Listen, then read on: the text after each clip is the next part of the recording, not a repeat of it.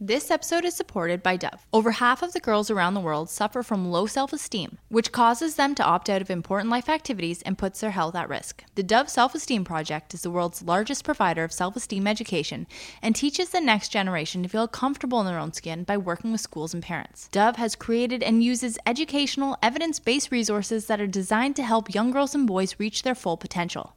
They cover topics like bullying and social media to help young people build a positive relationship with the way they look. You can get these printable resources to help increase self-esteem in the young people in your life at dove.ca slash self-esteem. But Alex, Yeah, Shane? let's get into this episode. Let's do it. Hello, everyone. I'm Alex, and I'm here with my husband, Shane. The babies are in bed, the cat is in her room, and we are so glad that you could join us for happy hour on this Family Tree podcast, episode 66. The Big Six Six. The Big Six Six. and this is a super sode, I would say.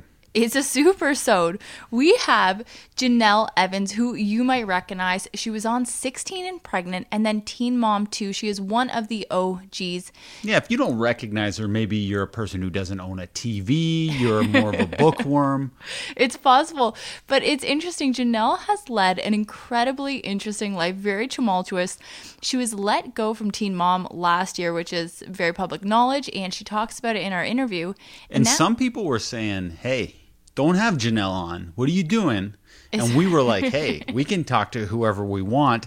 And then we researched it to make sure it was okay. And then ultimately we felt like it was fine. We felt like it was fine. I do love stories of redemption, and Jenelle right now is just living, you know, a life outside of the public eye with her three kids, her husband, and uh, just trying to make things right and be family focused. And of course, a big controversy surrounding Jenelle, and I think a main reason we got a lot of the comments was her husband was involved in an incident where a dog bit their child. Their family dog. Their family dog bit their family child, and that dog was taken in the backyard and, and shot with a gun. Now, obviously, that is shocking. I do not condone that at all. However, uh, the more I researched it, I actually found out that wasn't even illegal. Not that that makes it right. Yeah. But if they had called the police to report the, the dog uh, biting the child, the, the dog would have been euthanized. Anyway, not to say you should just always take matters Yeah. into your own hands, but I did. I was trying to be No, Shane, empathetic here. You you took a very, I think, understanding approach to it all, which well, I was trying to think if I was born in the country, Yeah, and but- this was a, a way of life that I was thought if an animal attacks, we take care of it ourselves. But you know, there's so many things leading up to that too, and but regardless, that is why Jenelle and her mom Barbara were let go from MTV. but I don't want my sympathetic nature to be mistaken for uh, that I stand by this behavior. No, no, and I, I, I don't think it is. I, I think you, I think you played it well. But uh, yeah, Jan, Jenelle was, I'm not playing. This is the real Shany boy. but Jenelle was uh, very candid. She was really open. We uh, hit her with a lot of questions. And I Uh, thought she was very nice. You she- know, you oh, she watch was Teen really Mom, nice. And you see a bunch of arguments with her mom. So I was a little like, is she going to yell at me? Like, you know, I was kind of scared going into it. Especially, this is one of the odd interviews where you had to bail. yes, So I did feel more alive, for a lack of a better term. Oh, that's good. While we were shooting, because I you got had to be on top. I have no backup. And sometimes we do a routine where while you're asking the question, I'm researching my next question, Mm-hmm. which maybe isn't the best interview technique because then you're not super present. But hey, you were gone for uh, probably 60% of the interview, Yeah. so I'm carrying the load. So if the interview is terrible, that on me. No, I'm really excited for y'all to hear it. Um, let me know what you think, but it is definitely one of the most interesting ones. Following Jenelle, we have somebody that I have looked up to for a very long time. That is author and economist Emily Oster. So Yeah, you, you, might won't shut up about her. I won't. I love her. And you might recognize her from her book. It was super controversial called Expecting Better. It's where she talked about, you know, pregnant moms are able to have a drink now and then. Pregnant moms can eat, you know, sushi now and then. You have to understand the risks And she also in. supports dog murder in that. Shame. There's a whole chapter. No, she does not. That's a terrible joke. It I should not have made that joke. No. But Emily Oster also recently came out with a book called Crib Sheet, in which she tackles life when you have your baby, and she's she's fantastic. So Emily is an economist that was educated at Harvard, now at Brown University, and she gets into a lot of parenting issues with us. We talk about drinking during pregnancy. We talk about life with kids and how we're all living right now under COVID. Will that have any impact on these kids going further and like a million other things but it's it's an amazing interview and Emily is so brass tacks. I think she was the best interviewee that we've ever had at answering oh questions. gosh. and what I mean by that is over Zoom there's there can be an awkward flow Mm-hmm. and sometimes if you give someone a question they just take that ball and they run with it Yeah. then an hour later you're, you're on question two and the interview's got to wrap up but she had the perfect economy of words not even economy it was just the perfect length Did you say economy cuz she's an economist? probably you know all this stuff subconscious Uh, we we both were able to get through our questions and i don't think that's ever happened No, no, it was amazing. Emily was incredible. She is so intelligent and she's just so full of knowledge. I, I really think you'll get a lot from this interview. But Shane, let's do a little toasty. Hey, to the Christmassy holidays and Seedlip. Oh. That's right. If you've been listening to this pod for any length of time, you know we have a Seedlip drink off the top, and let me taste it. Woo! Whoa, this is uh this is a little taste of Christmas here. It is a little taste of Christmas. I'm calling it, it's another Alex special. I'm calling it Christmas in a Cup. I did tonic, mulled wine, and seedlip. And the mulled wine I use has no alcohol. I got it from IKEA. Oh, and if you put a little dehydrated piece of citrus on the edge, it makes it look so pro and so beautiful and so Christmassy. So definitely recommend this to any of my pregnant mamas. Very delicious drink. Thank you. It's putting me in the Christmas mood, but You're I do think I could drink this in any winter month. Oh, I don't think after Christmas this drink would expire. Absolutely. Well, Shane, Okay, now oh, now it's my turn to speak. what you got for me? Topics. Well, first of all, I want to say hello to all of our fans in Turks and Caicos. That's hilarious because I wrote that down number one, too. Yeah. Okay. So they must be. I don't. I have topographical disorientation, as people know. I don't know where I am in Canada, let alone know anything about Turks and Caicos.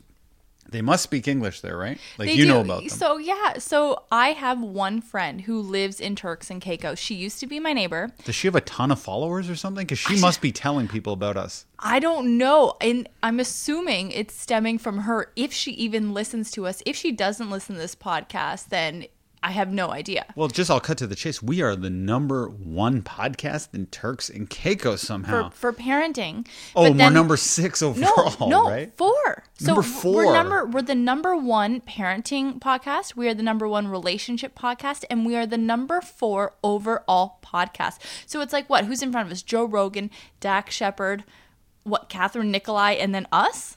Is the population of Turks and Caicos like twenty people? Like Well, this e- doesn't seem even to if line it up. Why are we so big with Turks and Caicos? Turks That's- and Caicos? I don't know, but it What are- sounded good. If you are a listener from Turks and Caicos, and clearly we have a few, let me know what you're called so I can give you a proper thank you. Yeah, I hope that's not insulting. I'd, I'd hate for that viewership to drop.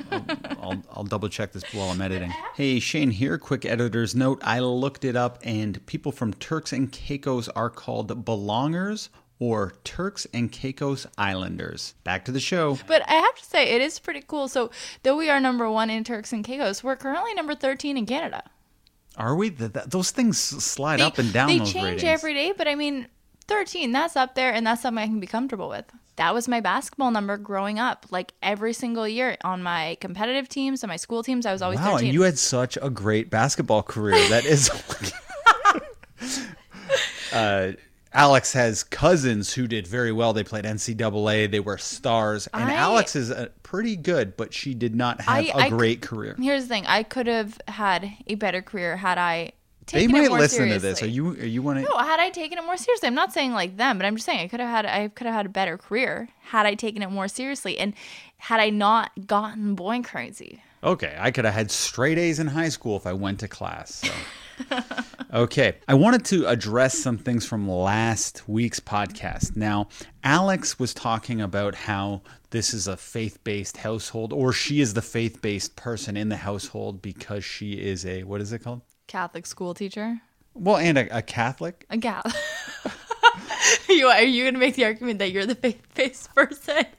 And me being agnostic, you told everyone, you spoke on my behalf and said, "Oh, Shane's not really into I said you're faith." no. I said you're not religious. I would argue that I am more religious than you because being agnostic means I'm open to everything. Every single religion could matter to me. You're shutting out so many other No, no, no. religions and just believing Well- in your precious Catholic rules.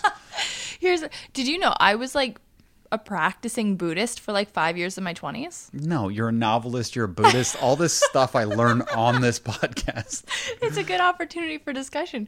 But I'm I think and this is this is the thing and on our last podcast I did talk about how I teach Catholic religion because I, I do teach religion in school, but I also teach world religions. And I think that elements of all religions, like every religion has really beautiful elements, and every religion has elements where I'm like, and make me kind of nervous and probably aren't the best in practice. So, although I am Catholic and I was raised Catholic and I am a Catholic believer, that does not mean that I don't see the merit in all other religions. not about And merit. We're not I talk- talking about No, merit. no, belief, belief. And I want to bring that into our household and I want to raise the girls with different traditions and different beliefs and kind of open their eyes to all of the things. But then how can you possibly designate as Catholic then? If you're believing in other religions to also be possible. You're more agnostic maybe than even I am. No, because I'm not agnostic. Because I think that I don't think you know what agnostic means. Yeah. How? Because you're saying you believe in almost anything and you see all the merits in No, everything. because A I true think that there's- Catholic is like, no. It's because I think there's something after for sure. I think it's possible. Oh, I guess okay. I'm just saying I'm more religious Or I hope think. there's something. Okay, well, it doesn't seem like you're a Well, do very you- good Catholic because you're you- supposed to believe in what all the Catholic people say. All right, Catholic police. But do hold on. Do you mean you're religious or spiritual? a lot of people will say that. You'll hear them now again, like I'm more spiritual than Yeah. religious. But I'm just saying I'm open to anything. I, I'm open to spirits. I'm open to a devil coming out and saying anything. An alien could come by and I'd be like, "Whoa, that's shocking," but I believe it. See, for sure there are aliens. yes, we but could, I mean, if we saw one, that would be really. oh, well, of course, I need therapy or a big bottle of vodka or something. But Mm-hmm. there definitely are aliens that I do not question with any piece of me. With every fiber in my being, I know there are aliens. Okay. okay, moving on. Hold on, no, no, no. If What? we are going to talk about the last podcast, you included the name of somebody that I was talking about that I used to go to the mall and follow around when I told you to bleep it. And You never are, t- first of all- people are messaging me and being like, "Oh, I know that guy. I know that guy," and I'm just sitting here and they're in a world confirming that he was totally hot. So I hope it's a thrill for him, especially if he's living in Turks and Caicos. He's probably a god right now walking around there. um, but you told me to beep if you listen to it. You said, "Oh, this is me and my friend Victoria. Beep her name." No, I said, I said, feel free to beep the name later, but I wasn't. Oh, I thought you meant the name being Victoria. I'm Yeah, sorry. no, I that's misinterpreted fine. that. Okay, can we move on? Let's move on. I wanted to talk about not sleeping in the same bed. Right. your thoughts on that because we not by choice but kind of by out of design for betty's new plan to get Yeah. So I'm going through sleep training with Betty. With Lucy, we did sleep training. She took to it so quickly. And we did like a gentle version of Ferber. We kind of made it up as we went along. And I felt really good about it. It worked so well. Lucy is one of the best sleepers on her own. Betty, uh, she goes to sleep really well. She goes down to nap really easily, but she wakes up so much in the night. So I want to start sleep training her at night to minimize the amount of times that I need to go and feed her because she will wake up every hour or every hour and a half some nights. Like, I don't know if it's the sleep regression we're going through because we are kind of still stuck on that four or five month sleep regression. So, in order to kind of let her cry for like even five minutes before I tend to her, like I don't want Shane to be in the bed beside me because he needs to be up and at him for the next day so that I could get in a little sleep in in the morning. So we're having him sleep in the guest room, and then that way I can let Betty cry and complain for a little bit to see if she falls back asleep on her own before I go get her. But what we're doing, I kind of like. So we're falling asleep in the same bed. So we still get in all the things that we've talked about loving about sleeping with your partner before, like the pillow talk, which is like really nice and really calming. and potentially a back scratch which doesn't seem to be happening anymore but which used to happen but is not somehow happening anymore and yeah just the cuddling just the like the pre-sleep cuddling so we're falling asleep together And then when Betty wakes up for the first time, then I kind of just stay up in our room where she is for the rest of the night. But Shane, are you sleeping any better? Uh, I I like it more because then I'm not worried about rolling over. So there is a there's more freedom. What do you mean rolling over? Well, I get to not worry because sometimes you crowd me. You'll you'll get too close, and I'll want to like push you away a little bit. But then I'm just confined to my little like area. It's like I'm in a very small bed, Yeah. trapped by another human. But when I'm in this bed, I have full rein. I can do whatever I want without mm-hmm. worry. I like a messier bed so I can pull all the covers and throw them everywhere and not worry about it. And last night, for the first time ever, you gave me. We didn't even have that snuggle portion No, I know. you decided to be extremely passive aggressive and go upstairs and just go to bed because you were mildly upset with something. Well, there was no hanky panky, and I felt embarrassed, and I was just tired, and Yeah, but then the next morning you said, "Oh, Shane, I hope you enjoyed that I I gave you the bed last night." And I was like, "Oh yeah, Alex, let's Well, I- pretend no, that it wasn't a passive aggressive move." I chose to do that because there was no intimacy because you were so tired. So I thought, okay, if you're so tired, I'm just gonna give you the bed from the get go, and you can go to sleep on Come your out own. and tell me that. Come out and say, "Shane, uh, I'm going to go upstairs. I I know it's I know you're probably just going to pass out. There's not going to be any pillow talk or back scratching anyway, so I'll just go up." But no, you just went upstairs for the first time in our I, entire I said marriage. goodnight. I came in, I kissed you goodnight. You were playing a video game, and I kissed you goodnight. I said, okay, babe, I'm going to bed, and I kissed you, and then I went upstairs. You, you make me seem like the typical man here. Like I'm playing like Halo, wearing a headset with my buddies on the internet. First of all, we were playing a video game together. We died. She just goes, "Well, I'm going to bed." No, I went to wash my face. And then I came back and I said, "Oh, I'm just gonna go to bed." Yes, I did, and I kissed you, and it was nice. And then I went upstairs.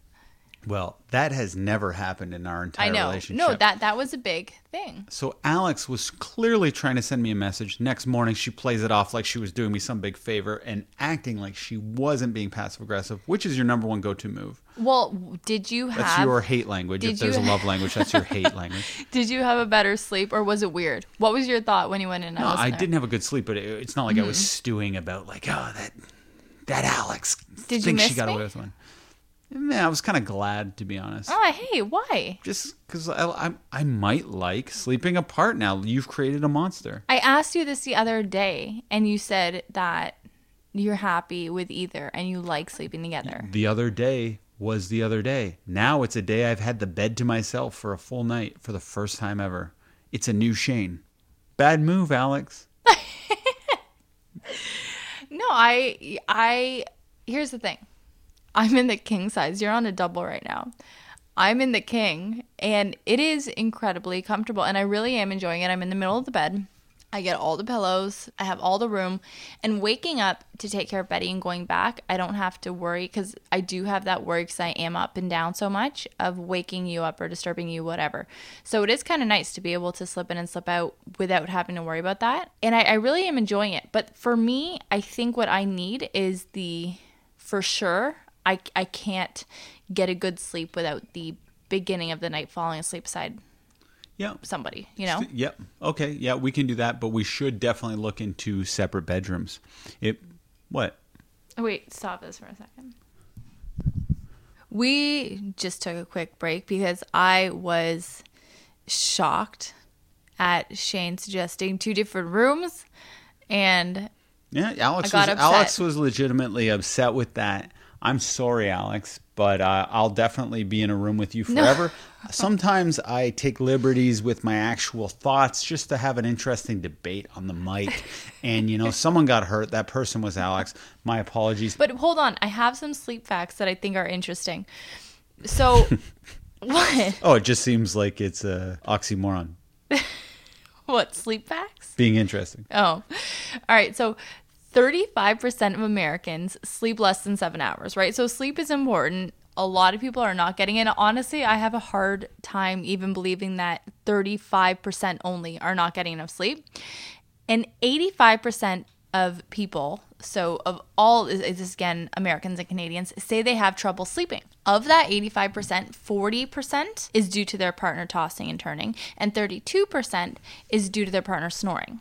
So for all of the adults that have sleep problems, the majority is due to their partner. So I do get sleeping in separate rooms. And to be honest, I've been falling asleep real quick. Yeah, no, it's been, that's been good. But I think it's because this method's working, and then we can get in the same bed again soon. Yeah, I look forward to it. Now, to a more frivolous, fun topic that we can all just love each other and be nice and kind on the mic. I wanted to talk about a good time to bust a move because I was chastised for busting a move at 11 p.m. Uh, you put it on your social media. A lot of women agreed that that was an egregious time to start thinking about hanky panky. Yes. When when do you think is a good time? I would think if it's a date night and the idea is, oh, we're having a few drinks, we're watching a movie, and it's almost predetermined that we're going to get it on afterwards, I think 11 is perfectly appropriate I was so sleepy. Okay, but if if it was an average weeknight and it wasn't like a discussed thing, I think 11 is a little late to bust a move. I talk to you about that all the time. On a date night mm-hmm. when we're lubricated, and I do mean that in the alcohol sense of the word, we don't need lube in other areas. Like, What? I'm just saying. oh my goodness. What? Well, You've been last- saying how good I've been looking lately. I'm You ha- hoping you're not needing lube. Shane, you have been looking so good. And here's the thing, listeners. It almost seems fake. What?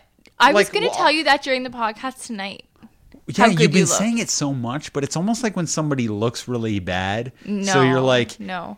I you're like, do ne- you're like like, next to you. I feel like a hag, I and do it's just right now, Shane. it feels really odd and uh, not real. But I guess thank you for making me so uncomfortable with my attractive appearance. I'm having a lot of um this week and last week I've been getting very little sleep and it's been resulting in a lot of like self-doubt and not feeling very confident and you are going through a very attractive phase. Quarantine looks good on you. The hair, the long hair really looks good on you. And I'm really into it. Well, it's all to say that we definitely do not need lube in the bedroom. Okay, anyone listening, Alex is very attracted to me, uh, but we were lubricated in the sense of alcohol. Yes. like we were drinking, we were borderline drunk, you might say. Yes. And uh, I thought 11, when you're kind of tipsy, is a good time to bust a move because all rules are off. Moving on. Actually, I'm out of topics here. Yeah. Sorry. I, I thought I had more, but I, I moved the Turks and Caicos topic to the top. That's okay. But should we vacation in Turks and Turks and Caicos? We should have. I've shown you photos of that girl that I know who lives there. They're at the beach every single day. Like oh, the, she lives like on the beach. the pandemic has been beautiful for them. They have been literally on the beach every single day. The water always seems it's like very shallow. She has two young girls. The water seems very shallow. It's always clear. It doesn't look like there's any like fish or sea urchins or sharks. Shallow like you with your handsome husband. Well, it's babe, it's the hair. You're like a sexy uh you know what you're like, oh my gosh, you look like the Dread Pirate Roberts. Like a Who's darker version of the Dread Pirate Roberts Who from is that? Princess Bride. Who is that? Cary Elwes. Oh, I don't look like him. Okay, just No, stop. it's that vibe. You're Okay. like you're like a modern pirate dad. Okay, uh, if Cary Elwes is listening, I, my apologies.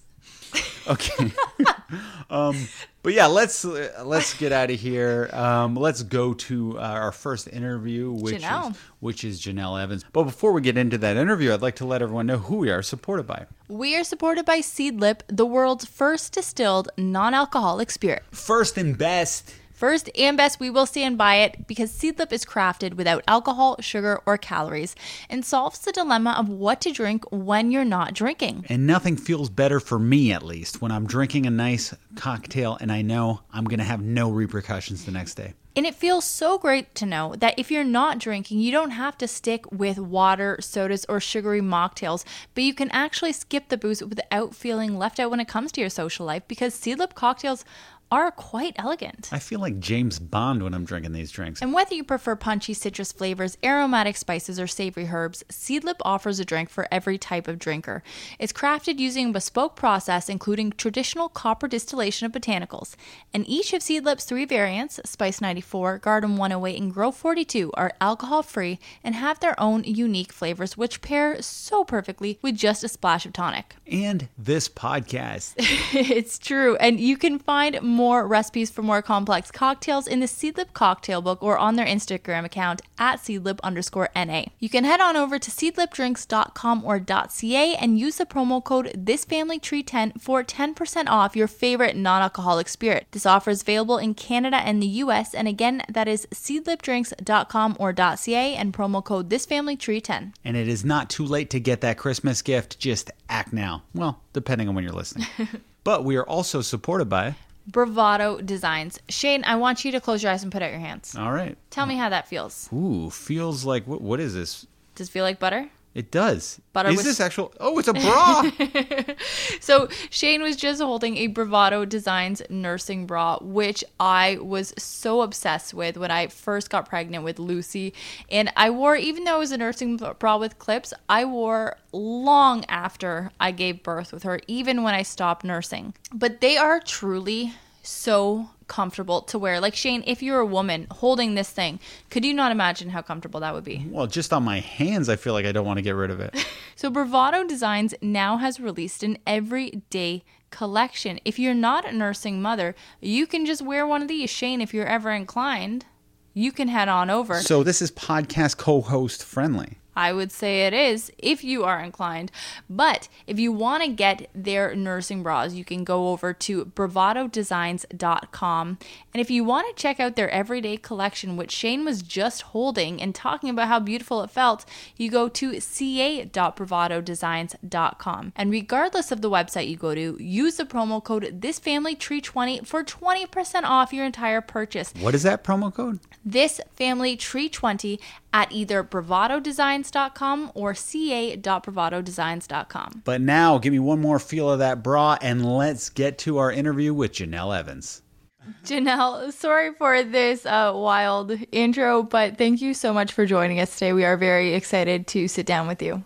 Yeah, no problem. Thank you for inviting me. Absolutely. And if I have to pop out at some time, it's because we have two daughters and they have both just woken up from a nap. So I'm hoping they put themselves back to bed. But if not, Shane is going to take over until I get back. And then she'll come back. Yeah. Yeah, we we've had to do this way too many times, but yeah. I totally get it. Jenelle, you know, you are such a such a unique figure, I think, in the TV and the entertainment landscape. So you were on 16 and pregnant and pregnant, sorry, teen mom. And for that entire career, you know, you've been portrayed as a party girl, and that's kind of been the source of a lot of things that have happened to you. Where are you at in your life right now with that persona? I definitely feel like I'm more settled down and into um into more of the family life and being humbled and now that the corona has hit the United States and everyone's in quarantine now the kids do online school so it's like I feel like we finally get a little bit of privacy away from the show and everyone gets to focus on the family. Hmm. Hmm.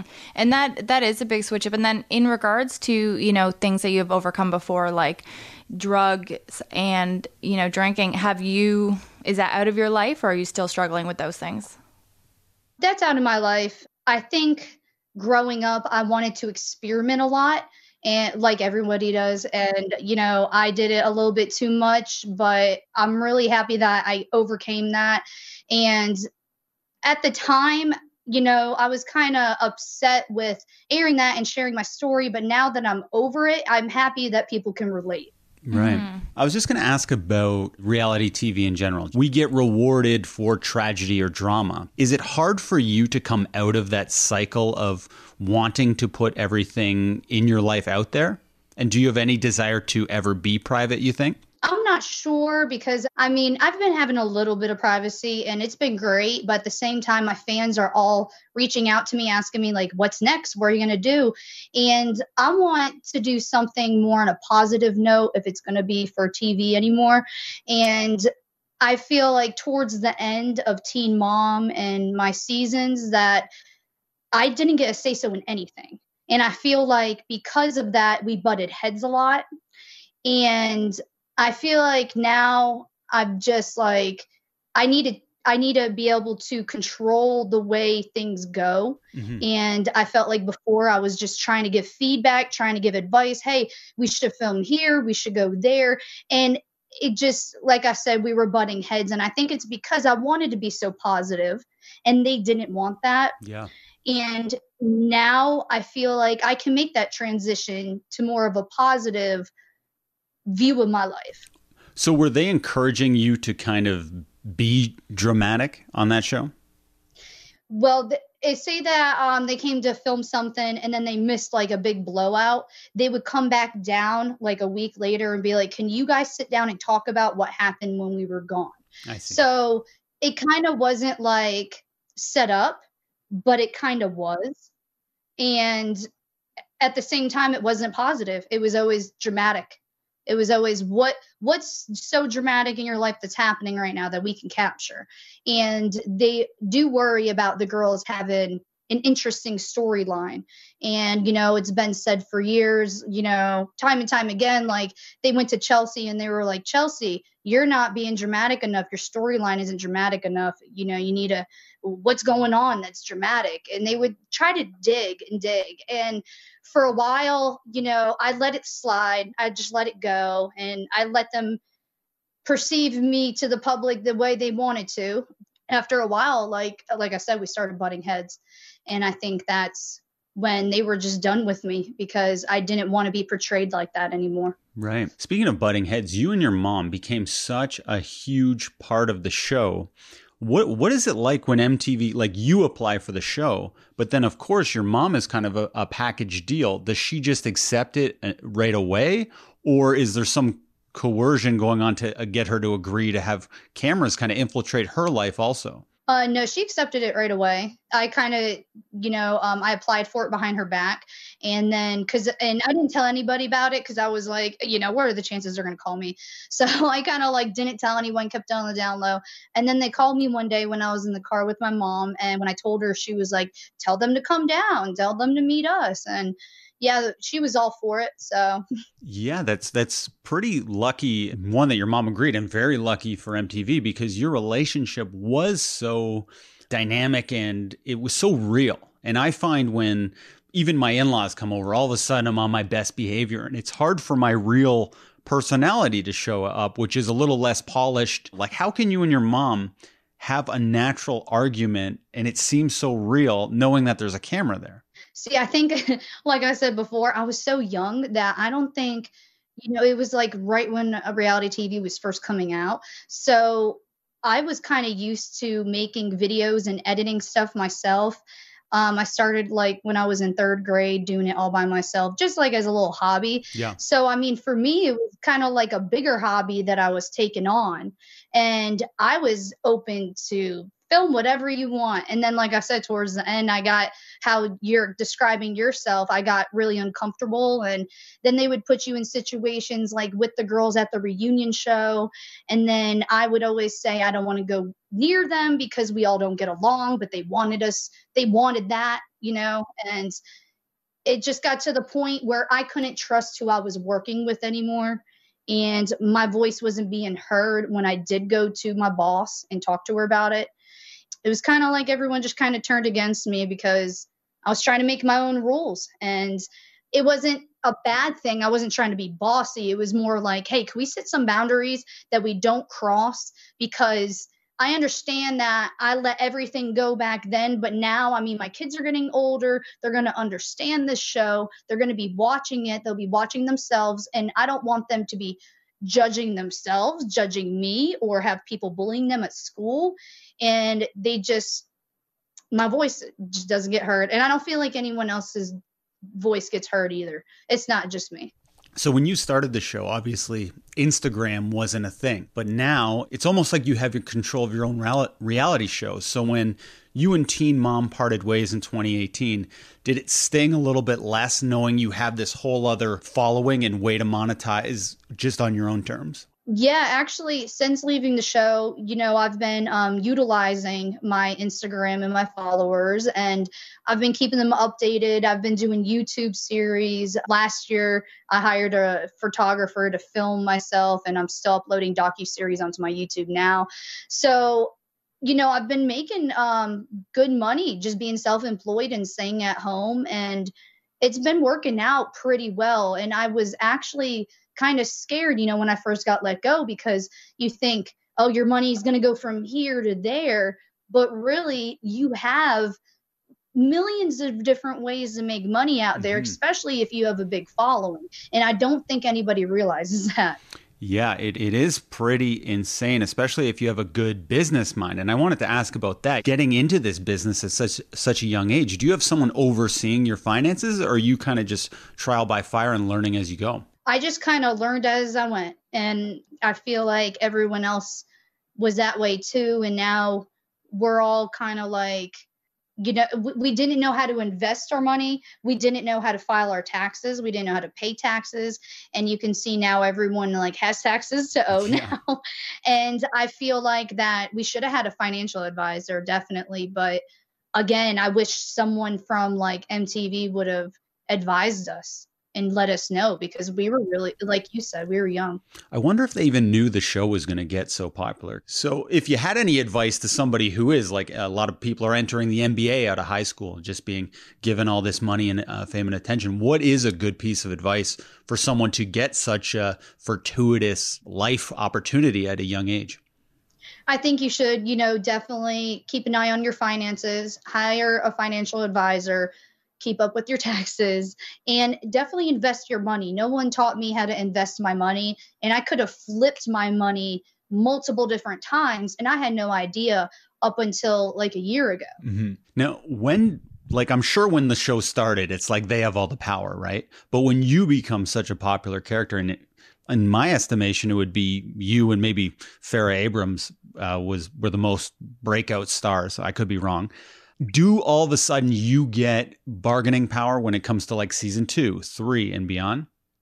Like I stated before, you try to voice your opinion mm-hmm. and say, hey, we should do this or we should do that. And they really don't listen. And I right. hate to say that, but they really don't. And um, I felt like at sometimes we were treated as puppets and you know there's people that still complain about it now and i'm not gonna i don't want to completely hate on them because yeah. they're the ones who gave me my following they're the ones who got me to where i am today and i'm really grateful for that it's just the people my coworkers that i worked with within that group some of them were great. All the cameramen, all the audio people, they're fantastic. I wouldn't trade them for the world. Even um, my security guard, he married me and my husband. So, I mean, it was like family to me. But the bigger bosses, they're the ones who just don't really care to listen. Yeah, I, I, know it creatively and I know where you're going there, but I was more referring to just contract negotiations. Like, let's say I'll just let's say they give you a hundred dollars for season one by season three, are you like, actually, I'm worth 20 times that. So now can we negotiate higher? Or are you pretty much locked into uh, an unfair contract? We're kind of locked into a contract. I'm still locked into my contract actually till March. So wow. that's why I haven't done anything. But um, we're basically locked into our contract. When you try to go negotiate for a new contract, they they don't listen and if you ask for a raise, they'll give you like a 5% raise. And then you're like, okay, it's a new season. That means our rate is going to go higher. But then your rate doesn't go higher. And they're like, it's not a new season, it's a continuation of the last season. So we're going to just add 12 more episodes to these first 12. And that's where they get you. And I mean, we've seen, we've seen, I've compared my salary to the Jersey Shore people and they get um like 150% increase every time. And they make way more than we do. And a lot of people think that we're just all millionaires and we're not. Our rate really doesn't change yeah. at all so. It's probably because they always maybe since they knew you when you were kids they probably always see you as that in a way and kids often can be uh, taken advantage of. I wanted to talk though about the, leaving the show. Now you were let go of the show for uh, something that your husband did, not even something that you were a part of. And from what I understand, I've done the research, and I'm not saying I agree with what David did, but I was obviously brought up different. And I looked it up, and it wasn't even illegal what he did. So, do you think it was right for you to be fired from MTV under that? And was that a legal separation from MTV? To me, it was kind of weird that they would let me go for that. And it caught me by surprise because they filmed me on drugs. They filmed me I mean, no lie, nodding out on camera. They filmed me going to buy marijuana and my director knew I had it in my car. Like, I mean, there was so much illegal stuff that they filmed, and this wasn't even part of filming, and they weren't even there, had nothing to do with it, but they still let me go. And it was weird to me. And they called me and was like, you know, we want to talk to you on the phone. And I was just like so upset I couldn't talk to them. I was like, I understand. I know you guys are calling to tell me that you're letting me go. I understand the media is going crazy right now. And if that's your decision, I understand. And then they said, you know, if people ask if you're fired, you're not fired. We're just letting you go for this season. So then it gets plastered everywhere that I'm fired and I'm fired and I'm fired. And now people still think I was fired and MTV won't speak up about it. And that's where I'm at. And like I said, still under contract till March. So I got to wait till March to even think about speaking to any networks, which I do have people lined up. It's just they don't want to make other people mad because they they talk to them too, you know. Do you want to continue to pursue a future in reality TV then? Like is that your goal going forward? I definitely think I want to share my light I mean my my life in more of a positive light and I would love to share that with my fans, even if it was one season, just to show where I'm at, how I truly am, and to wrap up that my life isn't as horrible as they made it out to be. Kind of like a redemption story. And if it's just one season, that's fine with me. But I hate it being left off where it left off mm-hmm. So if you had more say in the editing room, let's say, it would be a totally different portrayal based on reality? Like you you think definitely. that they would come across different, yeah. Yeah. Yeah, definitely. Which I mean, it wouldn't just be all, you know, roses. I wouldn't just like make sure everything is clean. You know, if me and David have an argument or say me and my mom have a disagreement, if you're there to film it, film it. If you want to air it, air it. That's real. Mm-hmm. But when you're trying to push the negativity the entire time, that's just it just makes me upset especially because you have Chelsea that they portrayed as like the golden one and like I knew some things that she would do behind closed doors when we would go to the reunion show, but that, that was never brought up. You know what I mean? And I'm not sitting here trying to rat her out or even say the things she did, but I'm just saying she's not a goody two shoes. And it makes me upset that they wouldn't show her raw footage, but they just made me out to be like a villain it just really upset me. So, what is your reaction looking back when you look at 10 years of your life and then you hear feedback, people saying you're a bad mom? When you look back at that, do you say, "Oh yeah, I was a bad mom here," or do you stand by your actions in, in the, the in hindsight? I think when I look back, I you know I was very young, and I think that I was doing the best I could at that time. You know, I grew from it Mm-hmm. And I'm happy at the place where I'm at now. And I know I'm a great mom. So I try not to let those comments affect me. But I know I had some bad times, but I have overcome it. So. And looking back at the arguments you've had with uh, your mom, Barbara, do you look back and say, oh man, like uh, she was right? I see my mom's perspective now. A lot of the things I understand where she was coming from, but at the same time, her her way of communicating to me now is way better than it was back then. back then, it was just yelling, screaming, loudness instead of sitting me down saying, All right, let's talk about what happened. And I feel like if we had more, you know, calm conversations, things probably wouldn't have blown up as bad as it did. But like I said, I wasn't I wasn't all great back then, and I don't agree with some of my decisions. Mm-hmm. So you had this tumultuous relationship with your mom, and a lot of your boyfriends or husbands, you know, you've filed for restraining orders against. There's they've been tumultuous too.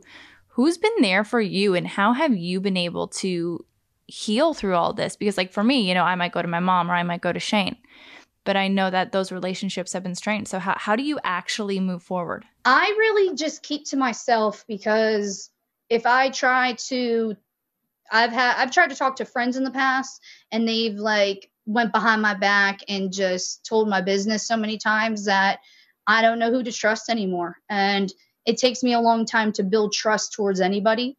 So even like when me and David split up for a little bit last year and I went to Tennessee, I was all alone taking care of Kaiser and Ensley, my youngest kids. And, you know, I had no help and I was really lonely. But I just um I did sign up for therapy at that time. Therapy helped a lot. And then when me and David got back together, I feel like now I have a bigger support system because my mom and David get along. And like I think I, I drilled my mom's head so much into please stop being so loud. Please stop being so negative and stop just saying like little remarks to david as you like mm-hmm. walk past him. And i think i drilled that in her head so much and cut her off every time she's overstepped herself that she understands that i'm going to pull myself back and then i'm not going to talk to her and she hates that.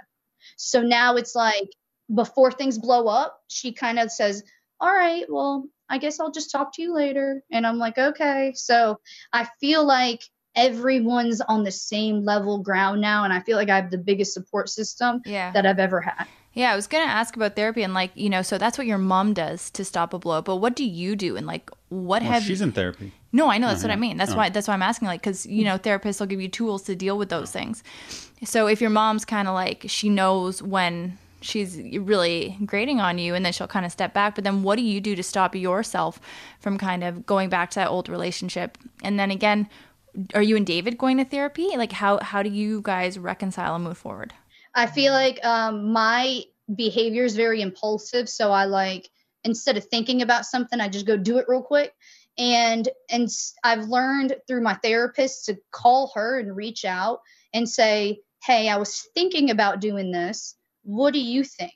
And we just kind of talk it out. And she's like, okay, well, if you need to talk to your mom about that, maybe you guys should like set up a lunch and go sit down and talk about it. And then she'll be happy that you guys spent time together. But then you also discuss issues that, you know, are in your head. Mm-hmm. Mm-hmm. And then you and David, like, do you guys go to therapy? Because that's a lot to reconcile. And I, I will just, like, Jenelle, so bluntly, if I had a guy shoot my family dog again doing things differently, I don't know that I'd be able to move past that because then you look at the stats and it's like people that have harmed animals, there's a lot of studies in criminology and psychology to show that they, you know, do go on to harm people or they have higher but chances. He wasn't just hurting the animal. No, the animal attacked a, well, a, a I know child. That. You know? I know that. But then yeah. I'd, I'd have so many things in like in mm. my head though is what I'm yeah. saying. So I'm so curious, like how do you reconcile with somebody. And do you go to therapy for that or are you guys doing it on your own?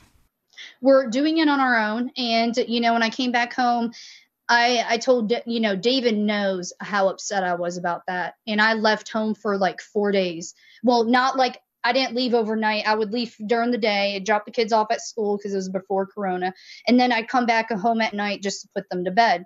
So for like four days, it was like that, and then eventually we kept bickering about it so much and all the problems and MTV letting me go and everything built up so much. That's why I left and I went to Tennessee.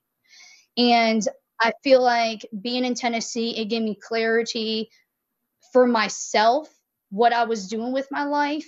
And I needed time to heal because that was very traumatic for me. I mean, I even had them come do a search warrant in my house because of the dog incident that happened. And I mean, I had, you know, the kids, the CPS thing, and they took the kids away for three months. I got them back. Like all that happened at the same time. And I literally like ran away.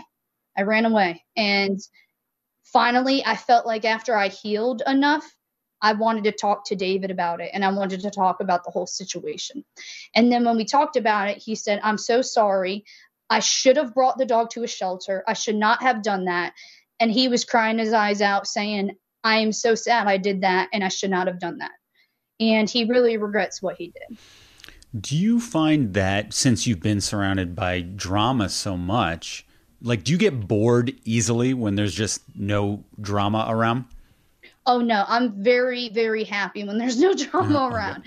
Because when there is drama i have my friends texting me blowing me up you know, what happened? Did this really happen? Someone wrote an article. We heard this happen when really we're just having dinner with my family, just hanging out and like nothing's really going on. But since everyone's reading this stuff, their minds are going crazy. Yeah.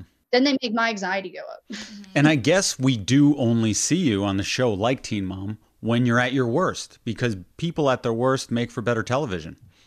Oh yeah, I totally understand that because I even my YouTube analytics, like I post a good vlogging video of me like going out to eat, they don't care. But then if I post something controversial like the CPS situation and explaining that, that got over half a million views. And it's just I, I I'm trying to switch that.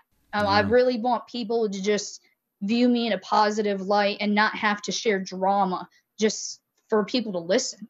Well, I think Jenelle, so much of it is because, you know, these people grew up with you and like they've been concerned with you at so many different or concerned for you at so many different points in your life, right? So they love you and they're rooting for you and they want you to do well. And then when they And some people like to see a car crash though too. No, absolutely. Yeah. But it's like when you, you know, you see your kids getting taken away, you know, people are fascinated, whether it's because they're worried for you or it's, it's because that car crash thing. And I think when you go and explain it, it's like, you know, the people that are there for you, they just, they finally feel like they're getting answers and they want to see you doing well, the majority of them.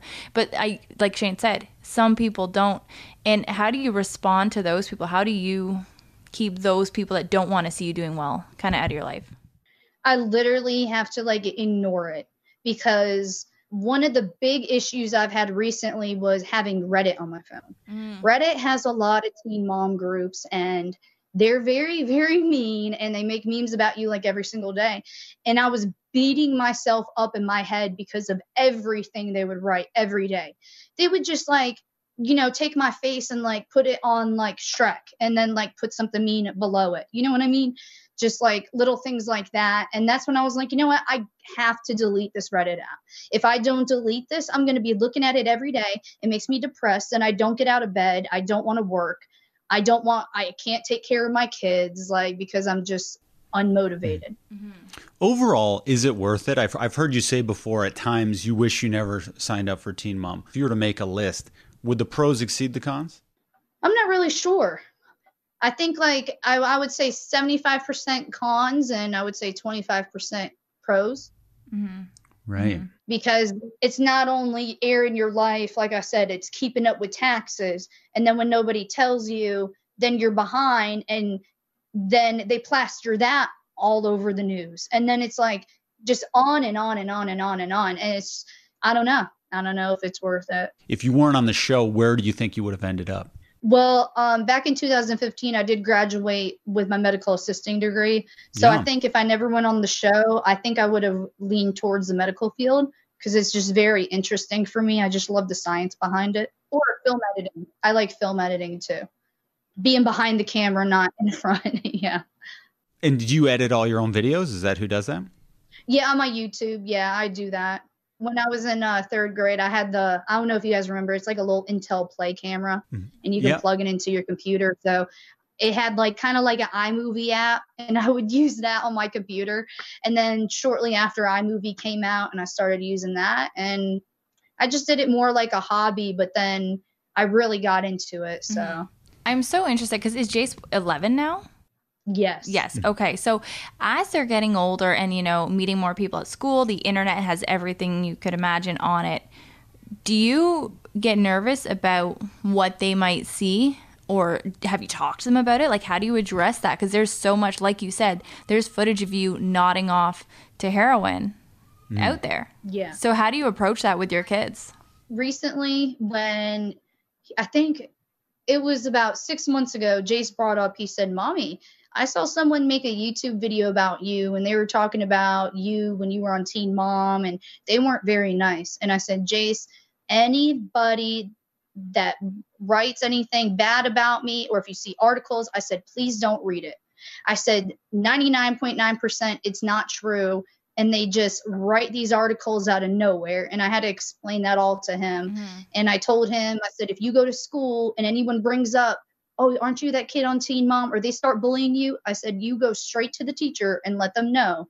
I said, because you need to focus on school. I said, don't worry about Teen Mom. Don't worry Mhm. about cameras. Because he's even asked, are they coming back? Like, Yeah. where do they go? And I'm just like, they're they're gone for now. You don't have to worry about it. Worry about your life and Yeah. what you're doing now. But like when he when he brings up something that actually happened, like when he's like, "Mom," like when he's older, says, "Mom, were you addicted to heroin? Were you living in a car? Whatever."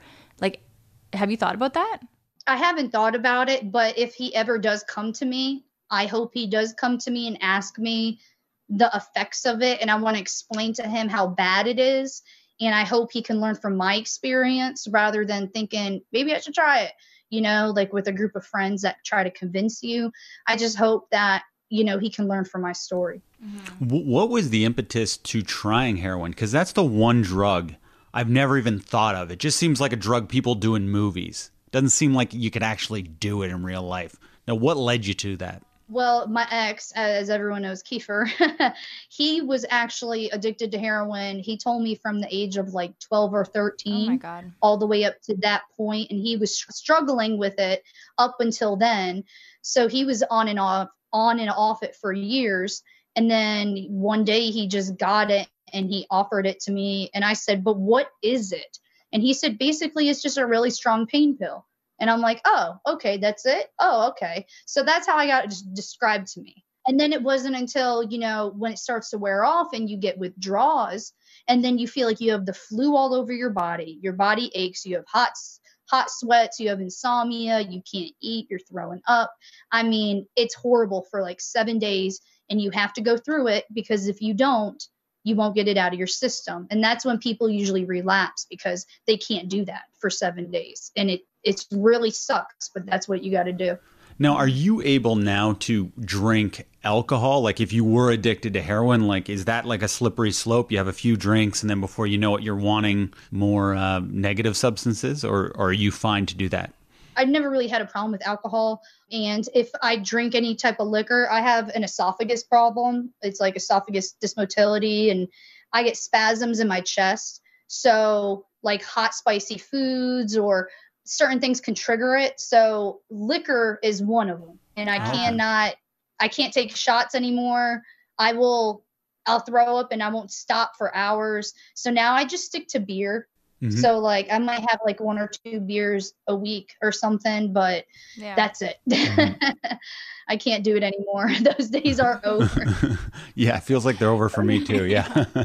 um, I wanted to ask about your kids being on TV because we put our kids all over Instagram and we don't really ask them or think about it. But sometimes you'll see people, and it's kind of weird to me, but they'll like blur their children's faces. For Jace being 11, is he ever like, oh, like you didn't get my consent? Or is he like, this is cool or I'm agnostic towards this? How, what's his feelings towards it? All the kids are kind of like I like Maryssa, David's daughter. She's 13 now, so she's old enough to have an Instagram. And Jason keeps asking me, when can I have an Instagram? Can I have it now? And Maryssa, technically by Instagram rules, she's old enough to have it. So she put in her real birthday and everything. They let her have it. But Jace, I told him, I said, you got to be 13 and I want to go by those rules.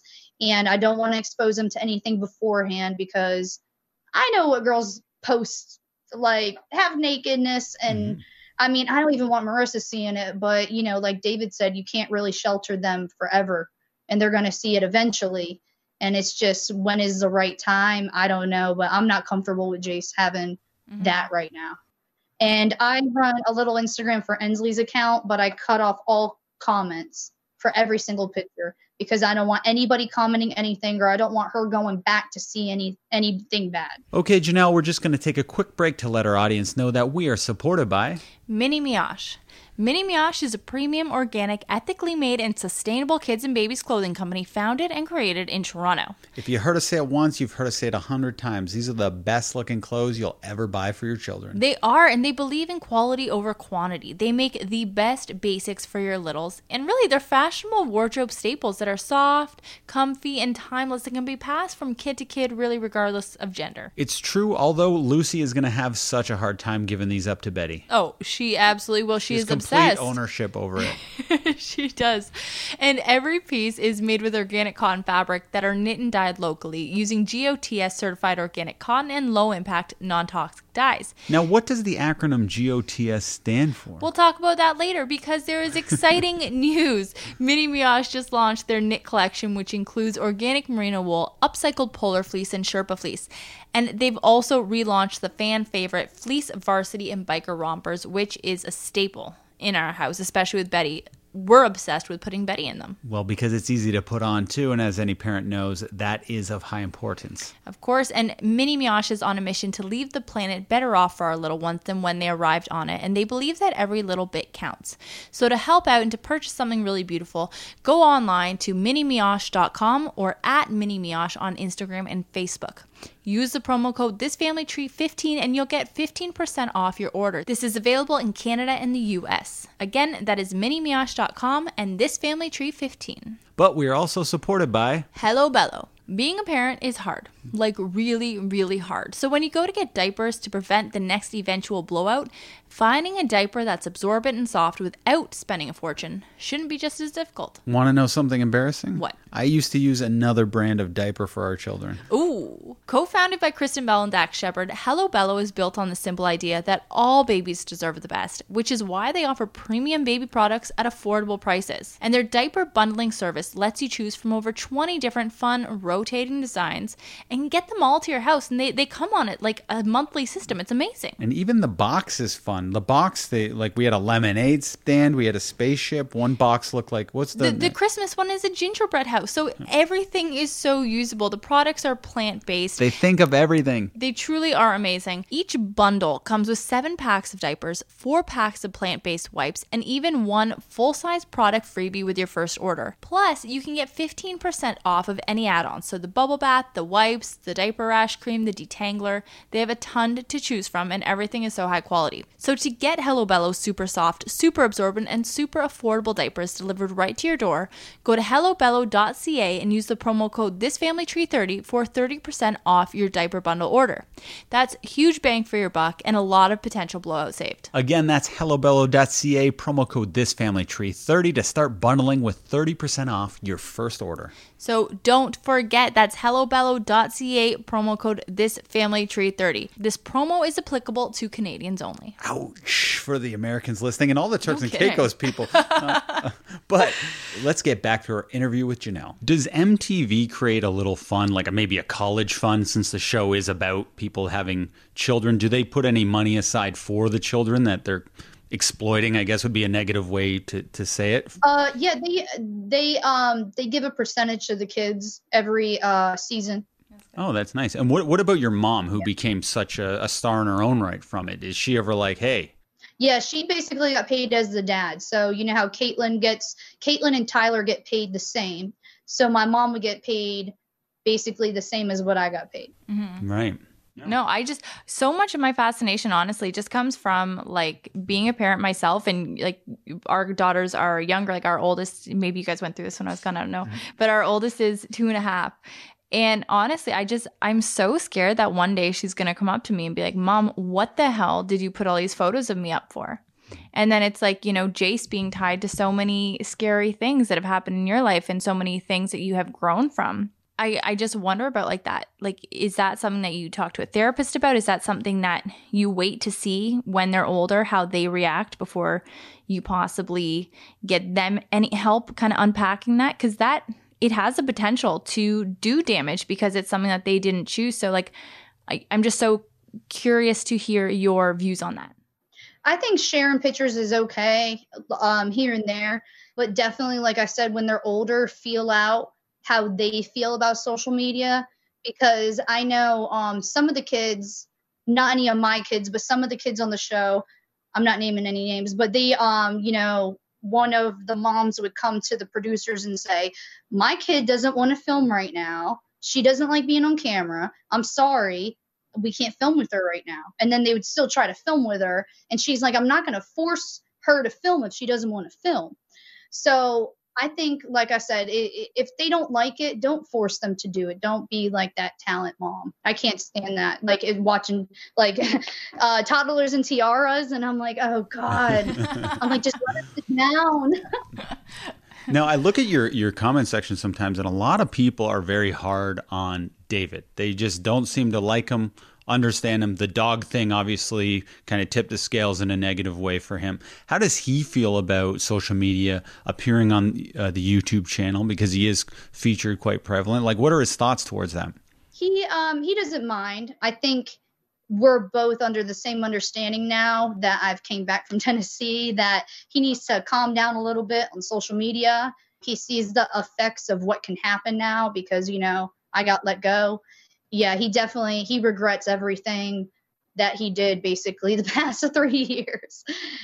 He's basically just trying to be a family man right now and focus on that, you know. Mm-hmm. So if if he appears in my videos, he'll say hey, but he's not against it. Mm-hmm. He's like whatever. Mm-hmm. Is he still going to anger management? No, he did six sessions and then completed it. So that's as many as they offer. Mm-hmm. And a person with an anger problem, like obviously he shot a dog and he was angry because it attacked the child, as anyone would be, but most people probably wouldn't shoot the dog. And having a gun around, obviously, if a person has an anger problem, they might be more liable to use it. You had an incident where a gun was involved. Has it made you rethink having guns in the house or in the car at all? Or are you just maybe trying to be more responsible with that? We're more responsible and we also we have a gun case safe. We have gun safe mm-hmm. in our living room. So I mean everything stays locked up and that's about it. Right. I mean, we try to be more responsible. Mm-hmm. I'd be so. We, we live in Canada. We are. It's we're not allowed to have guns, and so many people are against them. Anyways, they scare the hell out of me. And you know, I think about myself in a fit of rage, and I'm like, there have been times where I'm looking at Shane. I'm sorry, honey, but and I'm like, I just I want to like blow his head off, not actually, but you know what yeah. I mean? Yeah, He's sure. Just so yeah. angry. All right. And, sorry. No, no. And uh, I hear you. and uh, but you know, it does it does worry me because although I I never would you know and i think about people people with anger problems and i think about living with somebody with an anger problem and having completed therapy obviously and anger management's a huge help but does that ever make you worried or is that kind of just gone not mm-hmm. like not an issue anymore it's not really an issue for me because dave has grown up with guns all his life and i mean he's told me oh yeah when i was 10 years old i was outside shooting my bb gun you know at cans outside in the backyard he's like that's that was my form of fun because that's all we had to do. And he said we lived in the country and everyone was so spaced out that you had to find your own fun. Mm-hmm. yeah. and you know he would go hunting a lot with his um, father. He still hunts now. He hunts deer. So for him it's it's more like a, a tool that he uses not like you know oh i'm trying to flash it off or i got this gun. Look at my gun or try to brag or anything. He just you know him and his friends. That's what they do. Because mm-hmm. I was listening to an interview with your mom, and she was just saying, I have a feeling one day I'm going to get a call and it's not going to be good. And the implication was that you're going to be murdered by David. Did, has she uh, cooled on that a little bit? The relationship is, is much better now. And, and how did it get to that point, if so? Yeah, my mom, we're on the same understanding now. And I don't know I don't know what changed about that with her and why she changed her mind, but she really just she says I don't like guns. I still don't like guns, but I think she trusts David more because she sees that he's responsible with it and she also sees that we do have a gun safe and that nobody can get in it in it. So mm-hmm. And would you ever have another child? I'm my tubes tied, so oh. no. right. I guess you could yeah. undo them, but yeah, they, why, why would you? That's what we did. Yeah, yeah, you have, yeah, they said something like you have to do IVF or something. Right. Oh. Yeah, no, it's that's a whole mess. And just my last question, Jenelle, is uh, in your "I Have Something to Say" videos uh, that you released. David was saying in one of them that you know you guys are more aware of what the medium, what people, what they're trying to do to you, implying that it's kind of you guys against the world. Is that how you feel? I do definitely feel like that because even now, like I'll be minding my own business and they pull Reddit comments from haters and make a whole story about it. And you're like, these aren't real people commenting, these are just haters. And you're making a whole bad article about me saying, well, these people said this, so it must be true and it's just crazy how they're pulling stuff out of thin air like still Like, you know, we haven't gotten in trouble. We've been behaving. I've been just taking care of my family. I've really been trying to stay out of drama. And they just keep it, they nonstop. And I think it's because they get so many views and they know they do. Yeah. And they just get that money by the clicks. yeah. And I was watch, watching your video, and you were saying your fans actually will tell on you to the authorities. Like, does is that actually happening? Yeah, that definitely happens. And you know, it for a for a long time, it was getting to the point where CPS would always come to our door every time they would have an anonymous call. And you know, ever since I came out with my docu series, CPS has completely left me alone. They have not contacted me since. And I don't know if they've gotten any more calls, but I feel like it's helped, like explaining myself in the situation that occurred. What do you mean they're like scared to be in the docu series and like be exposed? Or I think that I scared them enough that they they know that they just they pulled a bunch of allegations from the media and try to take us to court for it. Right. And they know that. Mm-hmm. And I I think they're scared of me voicing my opinion Right. I hope they are. Yeah. because I mean, I understand if you come at me for something that I really did do, but I honestly am trying my best with my family. So mm-hmm. No, I no, I just I just want to say like I believe so much in redemption and people really working towards a better future for themselves and for their families and I know it's inherent in people. People don't want to be in a shitty spot forever. They want to get out of it. And I, I do commend you for wanting to get out of that and wanting to do better for your family. So, like in five years from now, where can we expect to see Jenelle? I hope to, you know, have something going. Um, you know, a, this question, this question gets asked to me a yeah. lot because we've done this in recent, I mean, uh, past interviews like five years ago, and I was just same thing that I say now. I just hope that my family's happy, healthy, and I hope that we're just living a drama free life, whether it's public or private. It's okay with me. And I just hope, I'm just hopeful and that I can control it this time if anything were to happen in the future. Okay, and the CPS incident we're talking about for the people listening, it's Child Protective Services. And how did that suss out in the end? Or is there anything more to be unraveled there? It got completely dropped and dismissed. Basically, uh, there's a point in the middle of court where you present all your evidence, and then they decide. Then the judge decides, okay, we need to take a step further, and you need to go do anger management classes, psych evaluations, and all this. When it got to that point of her of the judge deciding, she said, All you guys have are allegations. None of it's factual. We've interviewed all the kids, we interviewed all the teachers they're completely fine. They vouch for David and Jenelle. There's nothing wrong here. The only thing you have against them is that they cuss too much, and that's it. So the judge said, I'm dropping this. And she dropped it. And then we immediately got the kids back. What is your kid's favorite cuss word? I think it's uh fuck. Oh fuck yeah. That is the most popular yep. I find. Yeah. Well it's so yeah. versatile. And then now now I got the little one saying, well, he just said fuck. I'm like, well, don't say it. Don't repeat it. yeah.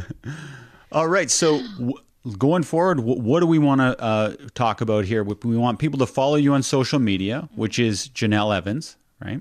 Yes. And do you go by uh, your maiden name naturally, or you just know that's how people know you? I know people know me by Evans, so I keep it at Evans because a lot of people get confused. They're like, wait, is it Evans or Eason? But um, legally, it's Eason, but I present it as Evans. And what else uh, should people be looking forward to uh, c- coming up? Um, positivity. Um, I'm coming out with another docu series soon. It, will explain everything that happened in Tennessee when I was there. Um, so definitely follow me on YouTube, and um, there's more to come. Hopefully after March. Great. And what is that docu series called? I haven't came up with a name for it yet, but I was thinking um, drama free with uh, Jenelle? Uh, I have no idea. You guys tell me. I'm, I'm calling it drama free with Jenelle. It's just going to be you sitting there reading books and having a peaceful, happy life. I like that. There we go. Jenelle, thank you so much for your time today. We really appreciate it. And we do sincerely wish you and your family uh, the best of luck. Thank you. I appreciate you guys talking to me. Definitely. Take care. Bye. All right. That was Jenelle what a life like it's it's wild and you know being not only a person who is struggling with a lot like family issues mental health addiction problems but to be living publicly is so hard and i just i can't imagine I can't imagine any of it. It it is it's too wild to be true some of it. Yeah, it's almost a blessing and a curse once you get fame at a young age. Like obviously there's a lot of benefit and privilege from be, mm-hmm. being in that position, but there is a price. And like we talked about when you weren't on the mic, just no one told her how to handle her finances. And Yeah. you can spend your money on a lot of sixteen. Do you know do you know how much she was getting paid? Not a lot either, but a lot for I'm sure when you're Mm-hmm. Yeah. 16. She was saying that like the Jersey Shore Yeah. people make like 10 times more than her. Well, you know what the other thing that this made me think of is just exploitation TV and like MTV exploiting not only people that are of a lower socioeconomic status, but like young mothers. And these people need to be good. They need to start doing better, take care of their kids, which is what it seems like Jenelle is now doing. But like MTV just kind of exploiting these personalities and these families. Well, in defense of MTV, I don't think they knew the popularity of the show. I don't think they knew how they were, how much they were going to deep dive.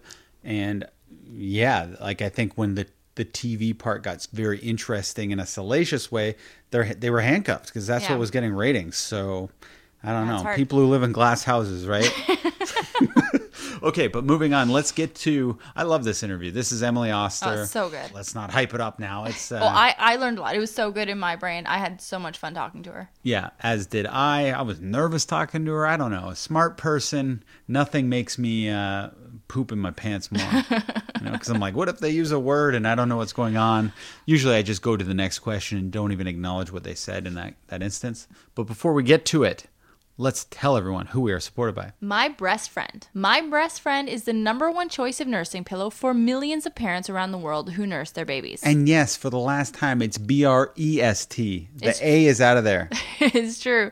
And for more than 25 years, My Breast Friend's patented wraparound design has supported people in over 40 countries and thousands of birthing hospitals around the world. Lactation consultants credit the pillow for helping parents achieve longer and more comfortable feeding cycles than they thought possible. And I can attest to this. I was given a My Breast Friend pillow by a friend who said, All right, Alex, try this. It's the Cadillac of nursing pillows. You're going to love it. I didn't get it before I started nursing. I was like, okay, this is interesting. Then I started using it. I started using another pillow and I kept going back to the breast friend until I just honestly I gave away all my other pillows. It was the only one I could use. And it's called my breast friend, but men can use it too. Of course, nursing your babies doesn't only mean feeding from the breast, but that's also bottle feeding. And Shane, you did that and you did use this nursing pillow very regularly. Yeah, and do I expect an award? Well, maybe. There you go. So if you want to purchase a My Breast Friend online, you can go to buybuybaby.com, target.com, walmart.com, babylist.com, or amazon.com. It's simply the best, most supportive choice for breastfeeding. It's the best decision you'll ever make. But we are also supported by. The Medela Pump and Style Double Electric Breast Pump. This is not just a breast pump, it's a piece of serious high tech equipment. It is the Porsche. No, what's a good brand? Cadillac. Cadillac of breast pumps. it is. Shane, are you ready for a whole lot of what it can do? I was born ready. All right.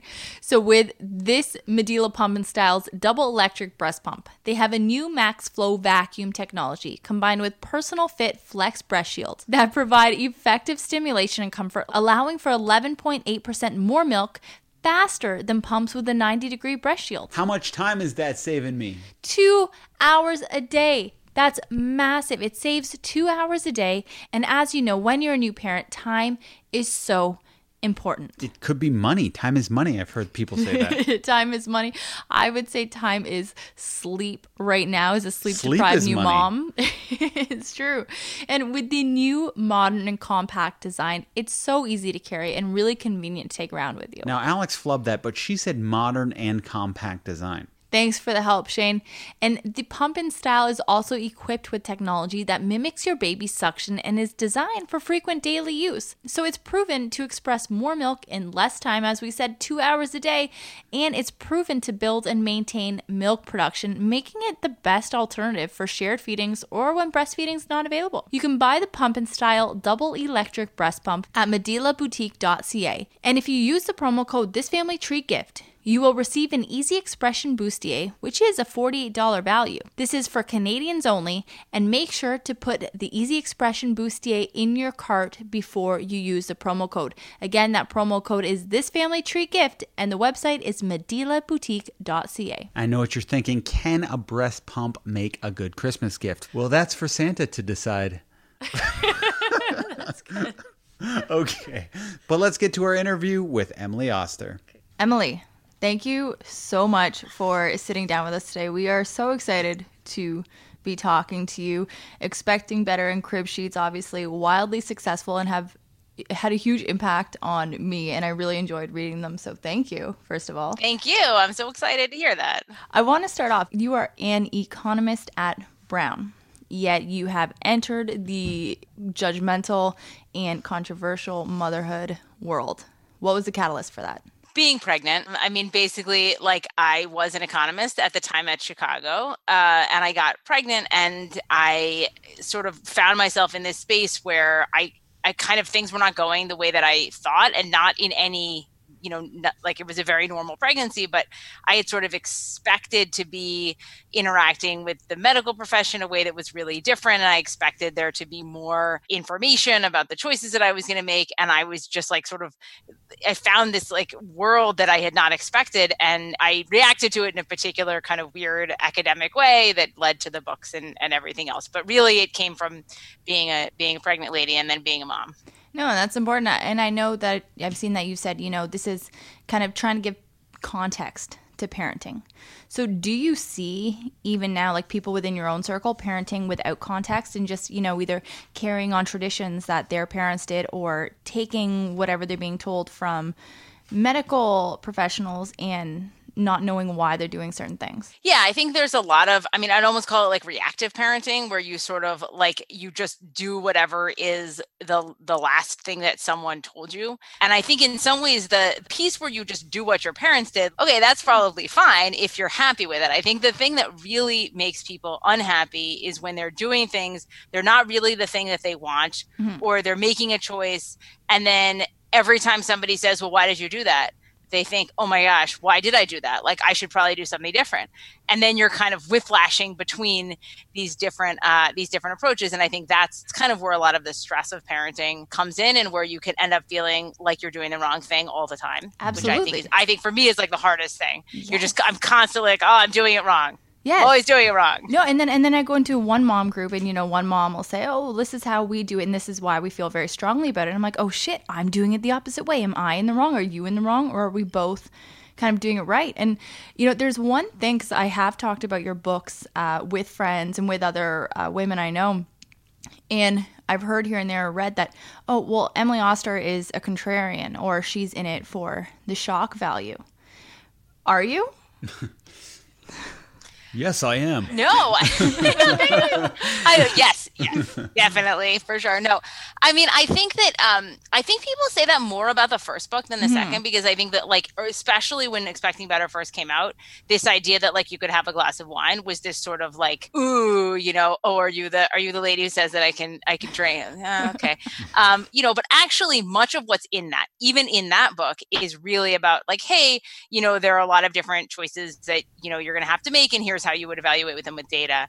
I think in Cribsheet, there's even less that you would describe like that. Mm-hmm. You know, even when it comes to something like breastfeeding, where I think that, you know, for some people, this reads like, oh, you're saying that breastfeeding isn't the biggest deal in the world. Well, that's true. But I'm also saying, you know, there are some small benefits, but there's also it's kind of not all that it's cracked up to be. So I'm I think I'm trying to hit a little bit of a of a middle of kind of like you have to make these choices for yourself and the preferences of your family mm-hmm. and of you and kind of what works for for you that's going to be a big piece of these choices I, maybe that's contrarian but i think to say that somehow you know like family preferences should be a part of your decision making i think if that's contrarian then i guess i guess yes how old were your children when you finished your book so, expecting better, I signed the book contract when I was 35 weeks pregnant. Um, and I finished the book when Penelope was like, my daughter was like a year. Good for you. The second book I wrote when my son was kind of just aging out of it. So, kind of the year that he was two. Mm-hmm. My kids are like four years apart. So yeah, um so it was sort of like the expecting better was really like I did so much of the work during the pregnancy. And then with the with the parenting book, it was more like kind of reflecting on the both of the two kids as we were kind of aging out of that range. Let's just say you aren't you and you could have read your book, what's the one thing that you would have been like, geez, I wish I had this book when my kids were born instead of two when I finished it? Like, what's the number one thing you gleaned from even writing it? Yeah, so there's this. I guess there's like sort of two answers, there, and they're both about the parenting book actually. Mm-hmm. So I wish I had had the breastfeeding write up mm. when I was breastfeeding my first kid, and even though I sort of knew some of, I, I kind of had a sense of what that literature says. I really worked in the book to try to put all of this in context. And when I was breastfeeding Penelope, I was so hard on myself. And I, I like just, I did it in like such a like, I have to accomplish this. And like, if I don't do it, I'm going to be a huge failure. And, and I wish I had not done that because it, it wasn't a very good experience. The one thing I really learned in writing the second book that I had not been doing before was I did all this stuff on toddler discipline and I had thought like toddler discipline was just you know whatever there was like nothing you could do that data would tell you anything about yeah. and then it turns it turns out actually there is some evidence based you know better evidence based approaches to to discipline to kind of being consistent and you know counting and doing these various things which we turned out to then sort of immediately start doing with our mm-hmm. kids which actually improve things a lot mm-hmm. yeah we've been uh, talking to a lot of toddler behavior experts and specialists uh, and they are all leaning towards gentle pairing right now and no punitive consequences and things like that. What's your take on kind of that style of discipline? Yeah, I mean, I think when you read about these discipline programs, I think there's a couple of things that really come out consistently. One is just being consistent, mm-hmm. that whatever you have decided to do, you should keep doing that. That the thing that is most difficult for kids is if like one day there's timeouts and the next day there's no timeouts and then the next day there's stickers and then the next day there's candy and then there's no candy and then you lose dessert and you gain dessert like that kids find that very hard and so whatever is the system you're going to have like you should have that system and you have to like sort of follow through on it mm-hmm. um, and you know whether that system involves you know, kind of punitive, like timeout kind of things, or whether it's more about rewards, I think is probably less important than just the the kind of having some system. I think the other piece that comes out really strongly is I would almost say like, parental discipline in a slightly different way that word means that like it's really important for you not to get angry. Mm-hmm. Yeah. And that when you are interacting with your kids and and you are disciplining them in whatever way you choose to do it, that you yourself are calm. And even if you're saying like you're going to a timeout, that's the voice. It's like, you know, okay, now you have a timeout not like you know you have a timeout i'm going to throw you in the room and you know mm-hmm. so i think that those are kind of the things that come out so i talk some about these sort of counting timeout systems but i actually think it's that particular end is not really what's in the data it's just the kind of consistency and the the parental calmness mm-hmm. I want to make up a word here and just say uh, I want to talk about punitive consequences, I guess, because peanuts I found a very interesting uh, fact that before it used to be don't introduce the children to peanuts uh, in the first within the first year. Now it is do introduce the children to peanuts because yes. it can actually uh, lessen the chance of them being allergic to it by seventy percent. Or am I getting this completely wrong here? Yeah, no, you got it exactly right. You got it exactly right. Yeah, this is one of the like biggest it's like such a big failure but it's also just a huge effect so usually in almost everything else i talk about in the book it's like you know, if you do this, maybe there's a little a little effect in this way or a little effect in this way, and doesn't really matter. And actually, the peanut, the like difference in the rates of allergy development if you are exposed to peanuts early versus later are like huge. I mean, it's like a 70% reduction. And it's more than that. It's like people were being given literally the opposite of the correct mm-hmm. advice. Mm-hmm. It wasn't just no advice. It wasn't just do whatever with peanuts. It was like literally don't do the thing, which turned out to be a really good a really good idea. And it, i think this is basically the reason that there's so much peanut allergy in kids that are sort of in the range of i don't know like 8 to 8 and to 25 or whatever it is. But you can actually see like they they these effects were so big that they changed their recommendations when this came out. So this study about peanuts came out in like the sort of during like 2015 or late mm-hmm. 2014 and my son was born in march 2015 and in his class nobody has peanut allergy and in my daughter's class, like four years older, many peanut allergies. Oh, wow. And so Weird. I think we're basically like wow. this this kind of moved so quickly that it was just like as soon as this came out, now now you can. I mean, this unfortunately you still can't send peanut butter no. to school. But I, you know, Shane, I thought Shane was going to make a penis joke where you were going with No. penitive. Me too. Because That's right? what I thought he was Oh. going I, for. I also. thought he was going to get into. That's what I thought we were I thought you were going going to to. ask about circumcision Sure, let's talk about circumcision. because yeah. I know that's something you address, and I know that obviously, like I've uh, written about circumcision before, and uh, I was Shane is not circumcised, but Hey, that's if we were no, you are circumcised. Sorry, oh my god. But if we yeah, were going to that- have you even tricked me. I was like, I'm not. if we were going to have a boy before we knew we were having two girls, our decision was that we were not going to circumcise. And we felt very strongly about that, solely even just for the consent issue. Uh, and I was just curious the findings that you have on that, because I know people are so divided on that issue, even when they have no religious affiliation or anything. Yeah. So, I mean, I think what I sort of focus on in the book is kind of starting the point of like, okay, are there like big medical risks and are there big medical benefits? Mm-hmm. And the answer is that there are small things on either end. So there are, you know, there are some small, I mean, it's a surgical procedure, it involves mm-hmm. cutting things. It is a very low risk surgical procedure, but all procedures come with some risks. So there are some sort of small, small risks. There are some small benefits in the sense that it seems like this sort of lowers the risk of urinary tract infections early on. There's like some impact on penile cancer, but I want to be clear, like that is like one of the rarest possible cancers. So mm-hmm. as a kind of decision make, like this just shouldn't really it's probably not big enough to really to really matter. So you're sort of left in a place where actually the most important thing is probably how you feel about it. Mm-hmm. And you know whether for you this was something you felt like it was not going to be okay to Yeah. do.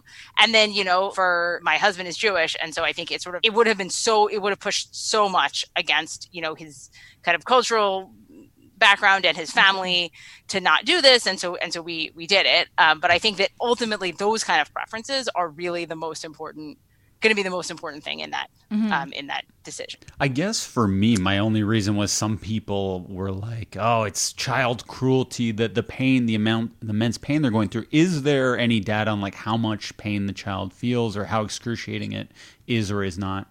they use they use um, pretty extensive painkillers when they're doing this now. So although this was it was once thought that they this does not hurt for some reason, and they you know when you do it sort of in a traditional I don't know what they like traditionally this they would not d- use painkillers, but now they use pain medication. Right. So, it'd be like how I I got my wisdom teeth out and I was perfectly fine and I was awake for it. yeah, except it's cool. a small. I mean, it's like a much smaller procedure Right. than your wisdom teeth. Gotcha. Now, why do you think, like everything you say seems very logical and fact based, why is there any controversy surrounding any of your books at all? What is it that's so hot button? I think there's sort of two answers. So there are some things where, you know, that I talk about where I think that the science is like I'm taking more of a stand. So, you know, I did in the first book, I said, you know, the evidence does not suggest that small amounts of alcohol are, you know, problem problematic during pregnancy. And that is not a position everybody agrees with. And so I think that that, um, you know, in some of those cases, it was easier to see why there's sort of like more of a hot button thing. But I also think that for many of these parenting things in particular, people really want to have done the right thing.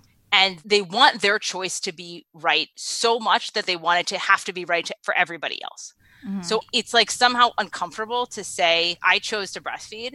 And then to be like, but I just did that because that's what worked for me. And it's totally fine if you don't want to. Mm-hmm. Because I feel like this was something I sacrificed for. It was hard. I put a lot of effort into it. I think it's important. And I want it to be important so much that I want you to, I want it to be important for you too. And that that sort of leads us into not really being as comfortable with the idea that like other people's choices could be different from mine, but could also be right. And I think that's what I, that's some of what I run up against when you sort of try to talk about it. I don't know, in, in these kind of topics. Yeah, no, it's funny because I originally came across your work when I was pregnant with my first uh, about three years ago, and my OB it was over Christmas time, and I said, "Look, we're going on a family vacation. Can I ring in the new year with a glass of champagne?" And my OB was like, "Yes, absolutely. Uh, in fact, if you were to open up a nice bottle of wine, you could have a glass of that too, whatever." Um, but she said, "Just don't say that I told you." Don't tell anybody that I told you that. And I was like, oh, okay. And then I Well, aren't got you kind kind of ruining that right now here on well, the? I won't say her name. Okay. But uh, and then I started researching online, and I was like, "Is this okay? Is she just is she just like you know crazy and kind of leading me astray for some reason?" But then I found your work, and I was like, "Oh, this seems to make a lot of sense," and and I really appreciated you talking about that. And kind of recently, I was I was going through it again, even though you know I had been through it once when I was pregnant with my second kid. And I was just rethinking everything and relooking at data and message boards, which are the worst place to go. But I did find an article, Don't look that. Yeah. the worst. But I found an article. Uh, it was Yeah, by, that's always always bad things start with I did find an article. right. you can always find one you're looking for. No, and this is somebody that you sat down with for an interview. So it was Dr. Susan Astley. She's a professor of epidemiology and mm-hmm. pediatrics at the University of Washington.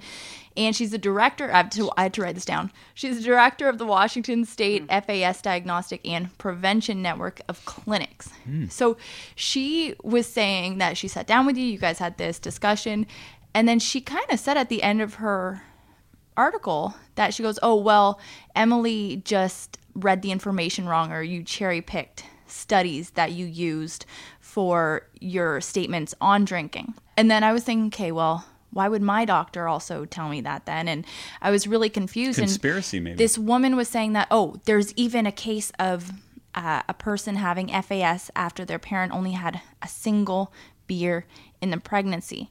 So now I'm left thinking, what is your response to somebody like Susan Astley, who is saying that you're possibly cherry picking information? And is that even possible to get FAS after one beer, or is that mama lying? Yeah, that, that's so. Um, I, I think that it's hard to like defend against the like the cherry, you know, the cherry Yeah. picking thing. I think what I can say, and I think one of the things, one of the much more concrete things people said is, look, there are many more studies about this that you didn't summarize in your book, and I think that like that's absolutely true. But you know, what I do when I write these books, and when I do and I write that part of it is I actually go through every paper on this topic that I can find. I don't summarize all of them in the in the book because this is a popular book for like a lay audience in which I am trying to sort of use my expertise to figure out what's true and then try to mm-hmm. help people understand kind of what are the best studies of this, what are the things we should most want to rely on. And I think sometimes people have sort of used it as oh you're cherry picking, you're not reporting everything. Well, yes, some of those studies are terrible. It's like I'm leaving the rotten ones on the tree. I don't know how like what is the analogy? It's like there are some bad cherries and I didn't take those um, that thing about the one the one drink this comes from some survey they did where when they had some kids with fetal alcohol syndrome they asked their moms or in i think in most cases the adoptive parents how much when the kids were like you know 10 or 12 they asked them how much the biological mom drank during her pregnancy that isn't a very good way to learn mm. about people's drinking during pregnancy. It's sometimes it's not even a question to the person doing it but also you know there's a lot of desirability bias. This isn't the way people would want to do this Yeah. this study and i don't think that there's basically i think you would be hard pressed to find kind of anybody who would tell you that having a single drink during pregnancy would lead to full blown fetal i mean this is like we're not even in the space of things we could debate Yeah. right? Right. Like there's like spaces in here where I think people could have disagreement. I don't think that that is one that people would have disagreement about. Mm-hmm. Yeah. Is there anything about like I just found out my mom smoked a little bit when she was having me. Like I don't think anyone should smoke pregnant or not. It's probably guaranteed to be bad for you. But is there any studies on smoking if you puff the odd cigarette? Is this why he screwed up? Ow. Yeah. I'm kidding. I'm kidding.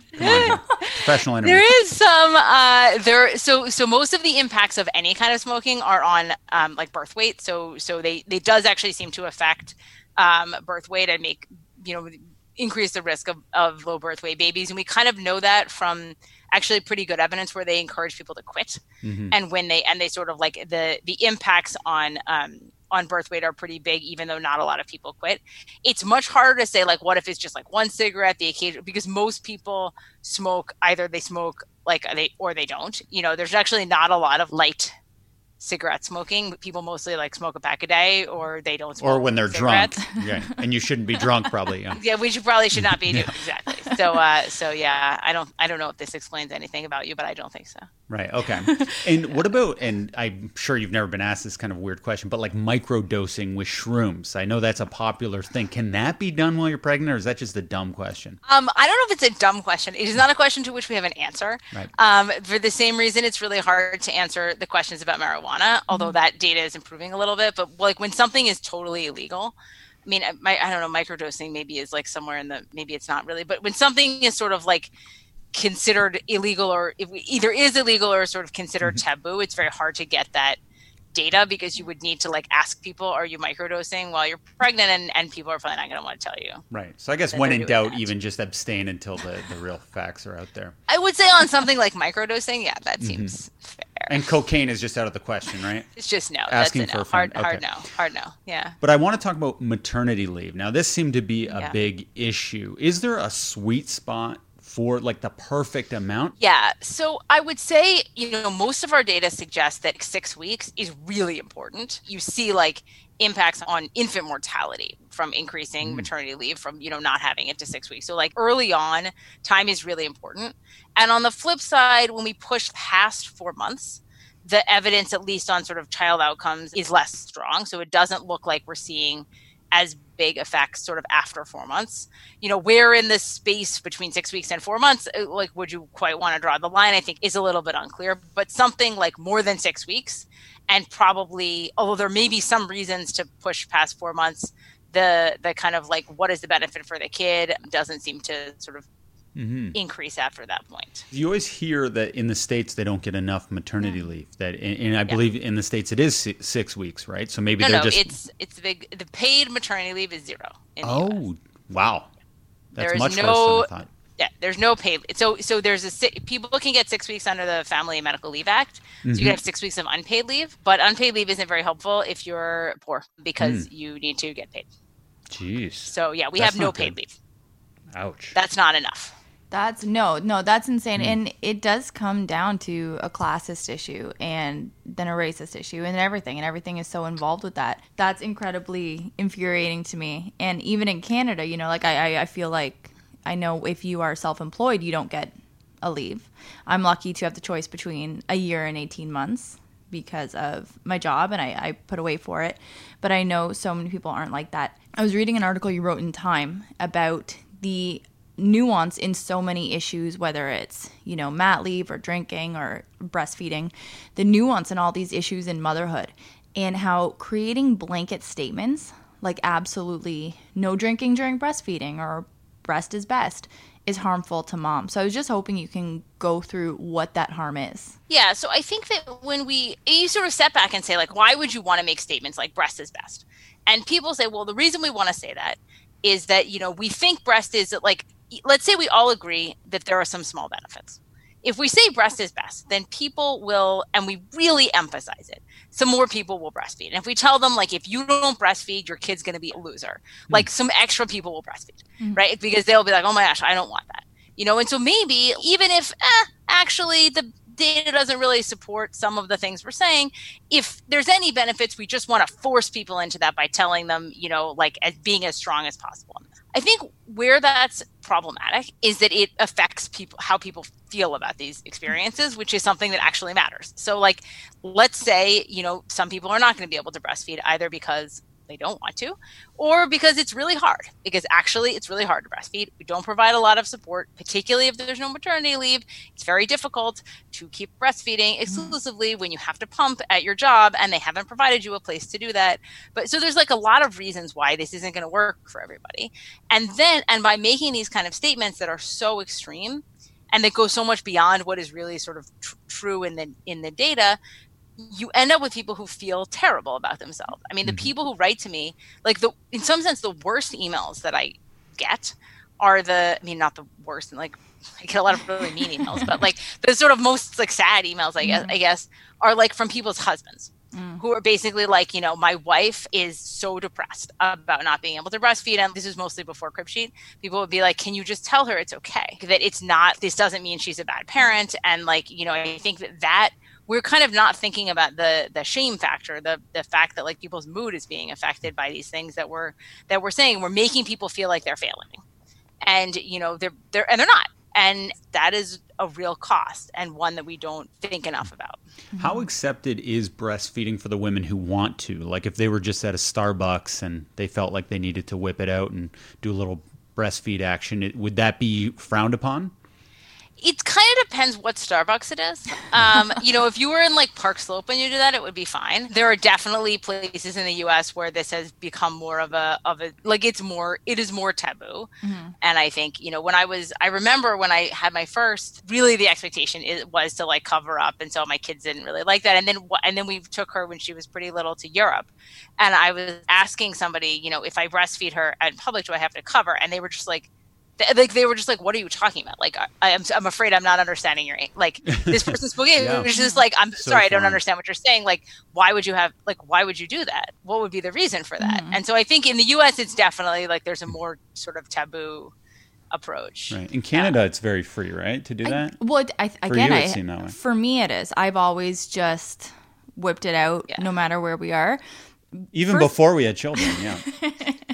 but uh, honestly, it was just easy for me. I I hated fiddling under a blanket. Yeah. Like I tried it once. Probably and I was gets like, hot you know under what? there for the kid. Yeah. yeah. No, who wants to eat in a hot like blanket? I mean, mm-hmm. that's no. you know. I've had somebody ask me a question about this recently, um, because so I am a secondary school teacher, and I had somebody ask me, well, look, like you know, you've had photos out publicly in which you're breastfeeding your child, and you talk about breastfeeding in the open what is your perception of if you ran into a student or a parent of a student while that was happening or if they saw these images?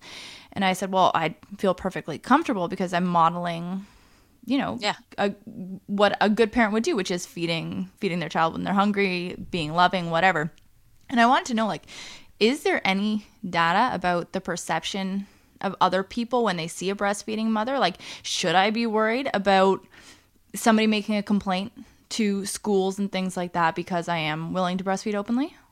That's super interesting. I don't know actually. I mean, I I suspect that there's not much, uh, you know, not much sort of systematic about mm. this. But yeah, I think it's. I, I mean, I think you're right that like basically modeling this. It's somehow the idea that it's like totally fine mm-hmm. for people to be wearing outfits that reveal every fit. You know, like that somehow they like the, like the outfits people wear. Like somehow like it's not okay if it's breastfeeding, but it's fine if you're just exactly wearing it. That looking seems, sexy. Yeah. Yeah, exactly. That seems seems wrong. Mm-hmm. Now, I wanted to talk about the cry it out method. Now, I know your data yes. suggests that it definitely works, but is right. there any data to suggest that if you do the cry it out method, your kid's more likely to be serial killer? No. So there is a lot of randomized good randomized data on this mm-hmm. where you know they have people who use cry it out and, and not and then they follow them you know maybe not until their kid would become a serial killer but at least until you know five or six yep. um, and look at attachment and mm-hmm. and kind of these sort of psychological functioning things and there's just no difference in kids who whose parents use this versus versus not and even actually in the very short term when you say like you know how does the kid I, I don't know for like you guys didn't do this with your kids, but I think that when you do this with your kid, there's this sort of worry that like when you go get them in the morning, they'll hate you. But even in the sort of very short term, actually, if anything, these guys report, like these studies report kids mm-hmm. being happier. Like that the, their, their parents say the babies are happier yeah. in the first period after this. And mm-hmm. so i think you know these kind of long-term risks do not seem to show up in the data. Well we did do like we did a method. It was like kind of like cried out. So it was like a modified Ferber, essentially okay. what we did. So we would leave her, our daughter Lucy, our eldest, for a certain amount of time. And like the longest we left her was like, I don't know, 45 minutes. And then we'd go in and reassure her. And, but that was after like we had been elongating it, like, you know, we'd go in five minutes and then 10 minutes and it helped. We only had to go in after 45 minutes a few times, and it helped. And she, as a two and a half year old, is an amazing sleeper. She'll stay in her yeah. crib for two hours in the afternoon, whether she's sleeping or not, just That's to hang awesome. out and play and have mm-hmm. quiet time. But then sometimes I wonder if we did screw up because she's pretty wild. But then there there can't be any there can't be any connection. No. Just there. genetics. Yeah. yeah, yeah I don't think that that's that's not what that is. No. well, Perfect. Well, that's what I wanted to ask about actually. Like in your studies, is nurture less important than we'd like to believe? I um so I don't I don't know. Um, I think that most of what we what we know about this does suggest that like there's on many of these small individual decisions, it doesn't seem to matter very much, right? So, like, do you, you know, when do you, like the kinds of things that like we're obsessed about all the time, like when do I potty train? You know, mm-hmm. do I do I use cry it out or not? When do I start solid foods? Like, do I have to teach them to read when they're two? Like all these kind of things that sort of people in these various parenting spaces like spend a lot of emotional energy on. These things are not, I think, in, on net very important. Mm-hmm. But of course, we know in the kind of aggregate that the the life experience of kids between the ages of zero and three is super important for their long term outcomes. So it's like it's not like saying there's like nothing that could that could go wrong. It's just once you're in the space of discussing, is it appropriate to potty train them at two or three, or like is half an hour of screen time too much every day? Like once you're having that conversation, you're already out of the range where there's sort of like it's already mm-hmm. fine. You know, I mean, this is like I, the example I always give is people are somebody wrote me once and was like, I'm really trying to figure out you know, there's two preschools I'm thinking about for my three year old. In one of them, all of the teachers have master's degrees, and the other one, only some of them have master's degrees, but they're master's degrees in early childhood education. Like, which do you think is better? And I was just like, once you're having this, that's it. It's fine. Your kid's going to be fine. Like, pick the school that's closest to your house. Okay. Like, you know, yeah. this is like somehow, like, this is not like, you know, it's one thing to say zero to three is important. Once you're in the, like, which master's degree is right for my preschool teacher, you're, you're fine. don't think about it anymore. And so I think that's kind of the and you know we also know like I don't I don't know how much you experience this, but like I have two kids and they it's like obvious they just come out different. Yeah. Like they are not the same. They are we did very similar stuff. they are just really different kids and like not in particularly good or bad ways, but you can just sort of tell that they're not they're not the same. Mm-hmm. Yeah, no, we we did the same stuff too. Like I think it was missionary both times, and now they're both totally different people, even right. as a baby. You're talking about how we made I'm them. Joking. Oh, okay. Sometimes I don't know because yeah. All right. No, that's good. That's funny. I like that. I don't know. It's funny. yeah, I did Thank too. You. Thank you, yeah. Emily. No, that's good. The delivery was excellent. Yeah. but go ahead. You were going to ask something. Oh, I was going to ask about, uh, like, obviously, a lot of people focus on the children, but I, I believe I was watching one of your talks and you were talking about that marital unhappiness is when you have kids, it's statistically proven to, to drop. Is it true that it, it picks back up when you when you have grandchildren? Mm-hmm. Yeah. Um, yes, uh, it does go down. I think that those, um, you know, in the data, like it goes, this marital satisfaction dips more if kids are unplanned or if you were unhappy before. I think some of what happens is like sort of people are not that happy and then they have a kid and then they're less happy. And you can, I mean, but you can sort of see why, like, I mean, maybe, maybe you're experience is not like this. But i you know i think particularly the first year of the first kid's life like that's hard for a lot of us. Like mm-hmm. you know it's like you're tired you don't know what you're doing. Every day there was some decision that felt like incredibly important and like we had to do it right and we had no idea but we both were very sure that whatever we thought was right you know and that's just like a recipe for for conflict. Like you don't have the space to kind mm. of talk about things. You don't know what's coming.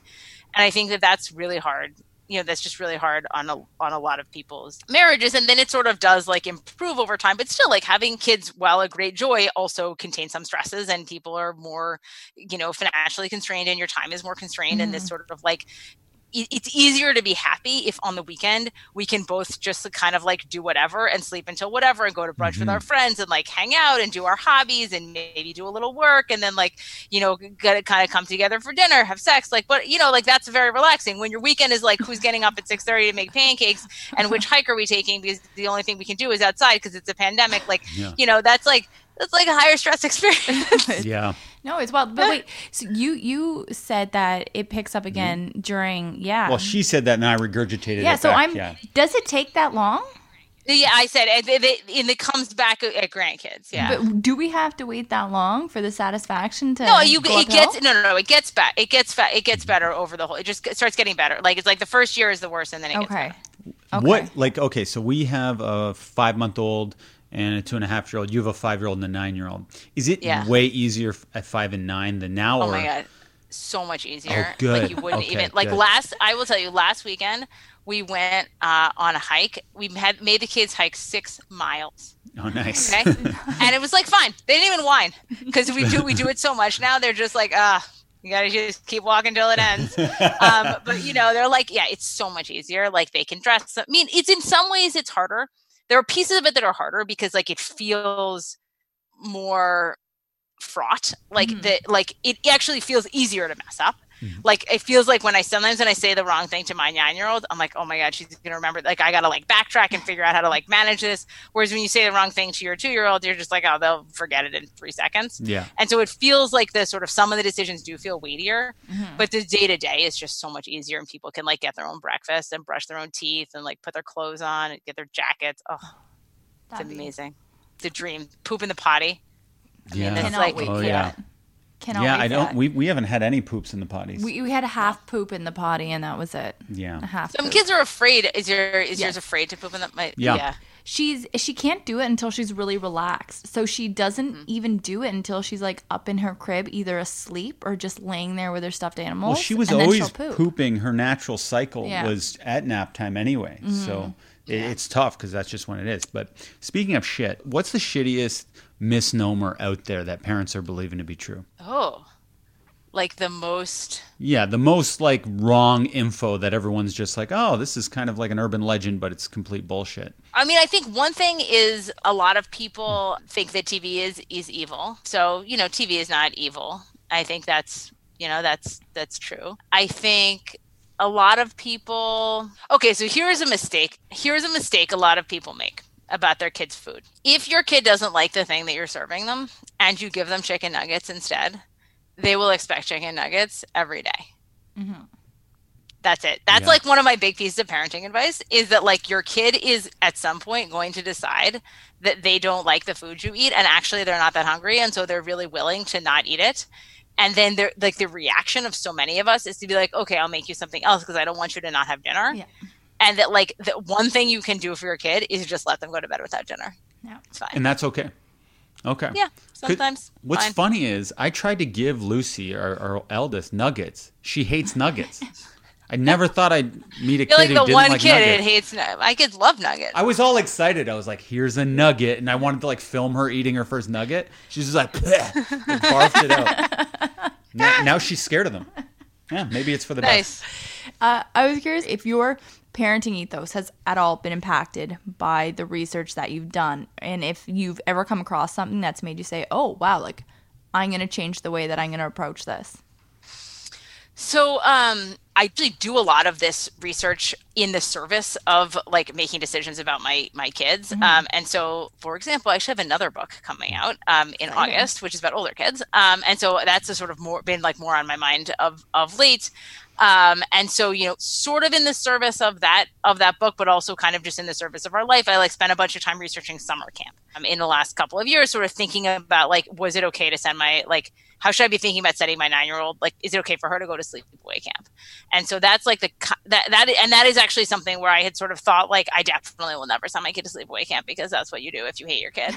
Um, but as it turned out, that's that's not true. um, actually, summer camp can be great. Uh, and so and so that was a sort of, but it was it was informative because it kind of helped me shape like how I was even thinking about what the benefits were of of that and and Mhm. like would it be good for her in in particular. So I kind of my whole like parenting thing is like I spent a lot of time reading papers. During the pandemic, a lot of kids probably aren't socializing as much as they would be outside of it. Like our daycare just flat out closed, and she retired, and now we have no daycare, even if we wanted it. Not that we would, but how is this going to affect them growing up, if at all, the lack of so- socialization?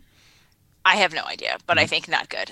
Um, I mean, I Oh. think you know one of the things we have. I mean, I've been working a lot on school stuff, and I think one of the things we have seen for school age kids at the moment is that there's just like huge increases in depression and anxiety among kids, even you know fairly not young like your kid. Like Mhm. your kids are like fi- like fine, they're happy to just be with you and each other, and that's Mhm. like. But you know, once you're sort of in kids who are like six, seven, eight, like this is really important to be in a, an environment with other kids. Like that's how they like learn to be to be Yeah. people and the sort of socio-emotional part of this is actually if anything like at that age probably more important than you know learning to read and it's something that's really been hard for people to to kind of replicate in their in their home. So, So- i think it sort of remains to be seen what will how happen. you know a part of me thinks well if they're going to be screwed up at least they're all screwed up together and then they can just have like kind of a delayed start in this socialization.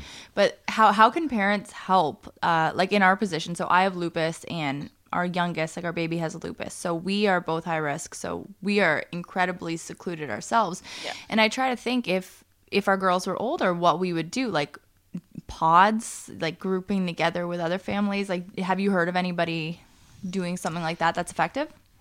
Yeah, so I think that people have been potting, and I think that you know if you trust the other the other pod people, that can be pretty effective.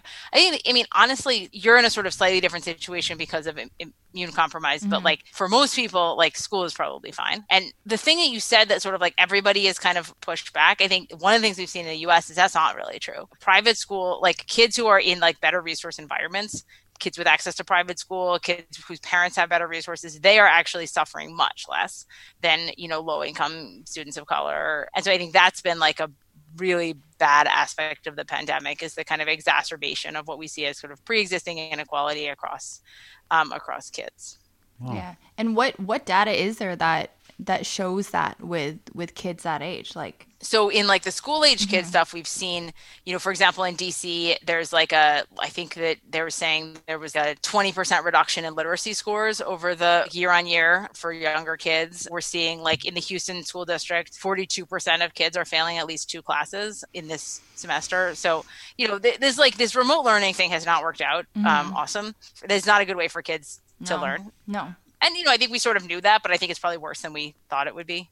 Yeah, and uh, it's funny because our government, so we are in Toronto, so in Ontario, and our provincial government has been wanting to make a move to switch, like even before the pandemic, to switch to mandatory online courses and teachers we were on strike last year pushing back against that because you know we know that like he was modeling it off of studies in Maryland I think.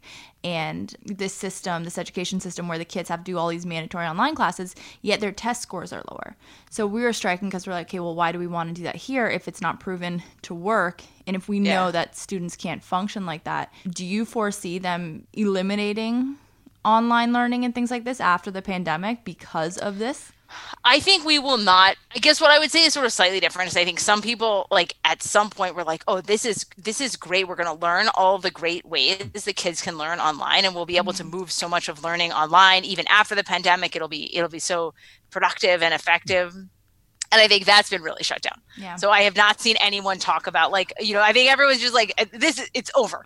like no, we're not zooming school ever again once we don't have to, which is not true of businesses, right? I think mm-hmm. like people are still talking about like okay, there are going to be like less meetings mm-hmm. in person. You know, we're going to have we're do less business travel, like all of that stuff. We've sort of found ways that Zoom can be productive. Um, I think that hasn't been true for for schools. So my guess is that this push that you're experiencing will be will be gone with the with the pandemic, and so. then maybe well yeah we could hope so. I think. okay, Emily, we're just going to take a quick break to let our listeners know that we are supported by the Miku Smart Baby Monitor. The Miku Smart Baby Monitor is the most accurate sleep and breathing monitor ever. Honestly, there's no physical contact as Miku uses sensor fusion technology. So if you look at all the other smart monitors that are on the market, they all have a sock that you put on your baby or something that goes over their tummy. Ugh, I won't even look at them. No, Miku simply looks at your baby and knows how they're doing. how you doing? It works with your smartphone to alert you of changes to your baby's vitals and nursery conditions. It uses crypto security, so there's no hacking. Sorry, hackers. And it has great HD video and photo, great night vision, a huge selection of sounds and lullabies, and two-way talk. The only thing it doesn't do is make fries. and they're I hear they're working on that.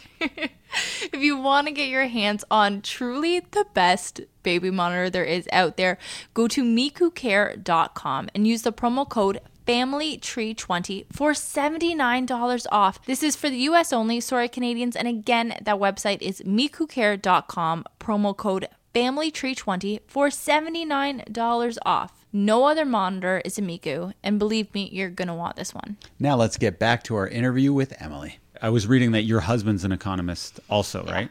So it's a pandemic, you have children, but because you're on the same wavelength, having the same job, is everything smooth sailing for you? I mean, we never had any fights during the pandemic. Seriously? I mean, no, no, oh. not seriously. Oh. No, terrible. Oh my god, it was terrible. No. Um, okay, good. Well, I think it was. Um, you know, I think that we. Um, we have a very similar like we've been married a long time we've had the kids for a while we were like in a position to sort of like start like at the beginning of the pandemic we had a meeting like we sat down with our laptops and our schedule and like mapped out who was going to do what mm-hmm. in what time but it was really stressful to try to Mm-hmm. manage. And we had like to be honest, we had a babysitter who came like half of the day, even during like she was like living alone. She was in our pod, and so that was helpful. But it still meant like basically we were splitting the a lot of the time with the kids and managing the like Zoom school for my son who was at the time in pre-K um, and my daughter and sort of like trying to manage the kids. And it was yeah it was really it was it was really high stress. And I think it was also difficult. We did not have a situation where it was obvious whose job was prioritized, and I think that has some benefits and also some some downsides because I think it might. It, I, there were times it would have been easier to just be like, okay, you're doing your job, and I'm gonna like manage this other thing, as opposed to like I'm doing my job. It's kids recess. I'm on a phone call during the kids recess. Then it's your job. Then it's like you know. Then I'm on another. Like then I got them back, and then that kind of flip flopping was Mhm. was tricky. We sort of got through it, but it was not it was not super easy. Yeah. For for me, I found I, I would forget that the children were my job. It would be like my job's my job, and your job's just the the children. Mm-hmm. Yeah. Even though she was still working too. So Right. She also yes. Yeah, Yes. it's yeah, I think a lot of women. I mean, I think I definitely did more than half of the kid Mm-hmm. stuff, and like all of the women. Um, no offense, Shane, but like I think that was just like that. That happened to be something that was one of the casualties of the pandemic was was female labor force participation. Yeah. And and Yeah. hopefully that's something that people can take a look at now, you know, as a greater community as a whole, but then also within families and say, well, look what happened kind of just naturally with when things went to shit. And hopefully people can try to take steps out. And I know, you know, you're doing a lot now. the thing that actually ruined us was this podcast. It just the podcast intensified and it became so much more work than we ever could have imagined. So that became like our children. But uh yeah, thank you for. I, I want to say uh, thank you for being on uh, the show because I think we're out of questions. I've gone through my Yeah. book. No, I Yeah. Emily, you were absolutely fantastic. And again, like this is you are somebody I've been wanting to sit down and chat with since three years ago when I first got pregnant. So I really, really do appreciate this. And if people want to check out your new book when that comes out, check you out online, where and how can they do these things? They can find me on either Instagram or Twitter. I'm Prof. Emily Oster on both of them, and those are probably the that's probably the best way. And I have a newsletter called Parent Data Amazing. uh, on Substack, Amazing. And when when's your book come out? August? August. August. And where can they get that when it does? Amazon or Ooh. any any news any place that you purchase books. I'm sorry if I missed the title. Do you have a title for the new book? Ah, yeah, it's called The Family Firm. I like it. I like that. Okay, and I'm intrigued. Yeah. Okay, I'm gonna pick that one up. Get intrigued. Pick it up. Emily, again, thank you so much and uh, enjoy the rest of your week. Take care. Thank you so All right. much. Thanks. Bye, guys. Emily. See ya. Boom, Emily Oster. Whether you agree with her or disagree with her, you cannot deny that she is a woman who knows how to do her research. She is so well spoken. She is very intelligent. And I just think she presents her information so well for the layperson, like for me and you. And I appreciate her hitting on so many of the topics that she does because people don't go there. Yeah, I'm gonna have to read the book to fully understand the controversy. I don't understand how people are dealing with data can even be considered controversial. I think the main issue is some people might think it's irresponsible if the facts, albeit correct, might encourage women to drink who might not have the wherewithal to know how to stop. And I Yeah. think that is a big problem with saying, "Hey, drinking's cool," right? Yeah. I think that's when she got in a hot water. Well, the yeah, the thing like and this is why I think OBGYNs like mine say, "Oh, well you can have a single glass of wine every now and again, but you didn't hear it from me." And, you know, I think that's why there's that kind of vibe with it. But Yeah, because it's like, how big is that glass, right? Because sometimes you go on a vacation to like Mardi Gras or Cancun, and they give you these novelty glasses, and it's like it's still one glass. That's probably never a happened. pregnant woman walking around with a fishbowl. Alex, that's ridiculous. Fishbowl. let's let's get to our favorite part of the show, where Alex does a lot of research, answers listener questions. I have not heard these questions, but I'm excited to get involved here. It's true. Before we get there, Shane, am I breaking out in a rash? I feel very red and very hot and very itchy. My whole face has just got so itchy. Yeah, you have bumps on your face right now, but I wouldn't worry about it. Let's get on with the oh show. Oh my goodness. Okay. I'm sure it's just an allergic reaction. no, no, you just have a few bumps on this cheek. Right here though? No, I'm that's so that's a itchy right little red. Oh man. Yeah. Okay. I don't do well with controversy, folks. First question Do you still have a baby monitor for Lucy? I don't know when to ditch mine, and my kid is the same age. So, for me, honestly, I wasn't even considering that we would be at a time where I would be needing to think of ditching the baby monitor because I still feel that we rely heavily on it. Not for nap time though. Not for nap time, no. We just kind of listen to her. But I do like at nighttime to be able to keep an eye on her if I need to. It makes me sleep better. You know what I mean? Like, especially in our bedroom, because I have poor hearing as it is. And then we have the, um, what is it, the air conditioner that is Mm-hmm. Yeah. really loud. So if Lucy's awake and like if she's saying I pooped, I can't hear her unless I have the monitor. Well, especially if I'm not going to be there anymore. At least it's the illusion of someone being there beside you. there you go. That's that. But yeah, I really didn't think of it. And then I was thinking about, okay, well, Lucy's going to go into a big kid bed at some point. And I think that the monitor is going to become very important when that happens, at least to me, because it's like, I want to be making sure that she's not hurting herself, that she's not trying to leave. And if she does leave, I want to know. And it just kind of makes me nervous. So I think that for that phase, I want to have the monitor out for, you know, until I feel that she's going to be safe and until maybe developmentally she can ensure that Okay, she's so safe what too. age do we stop? You, you think?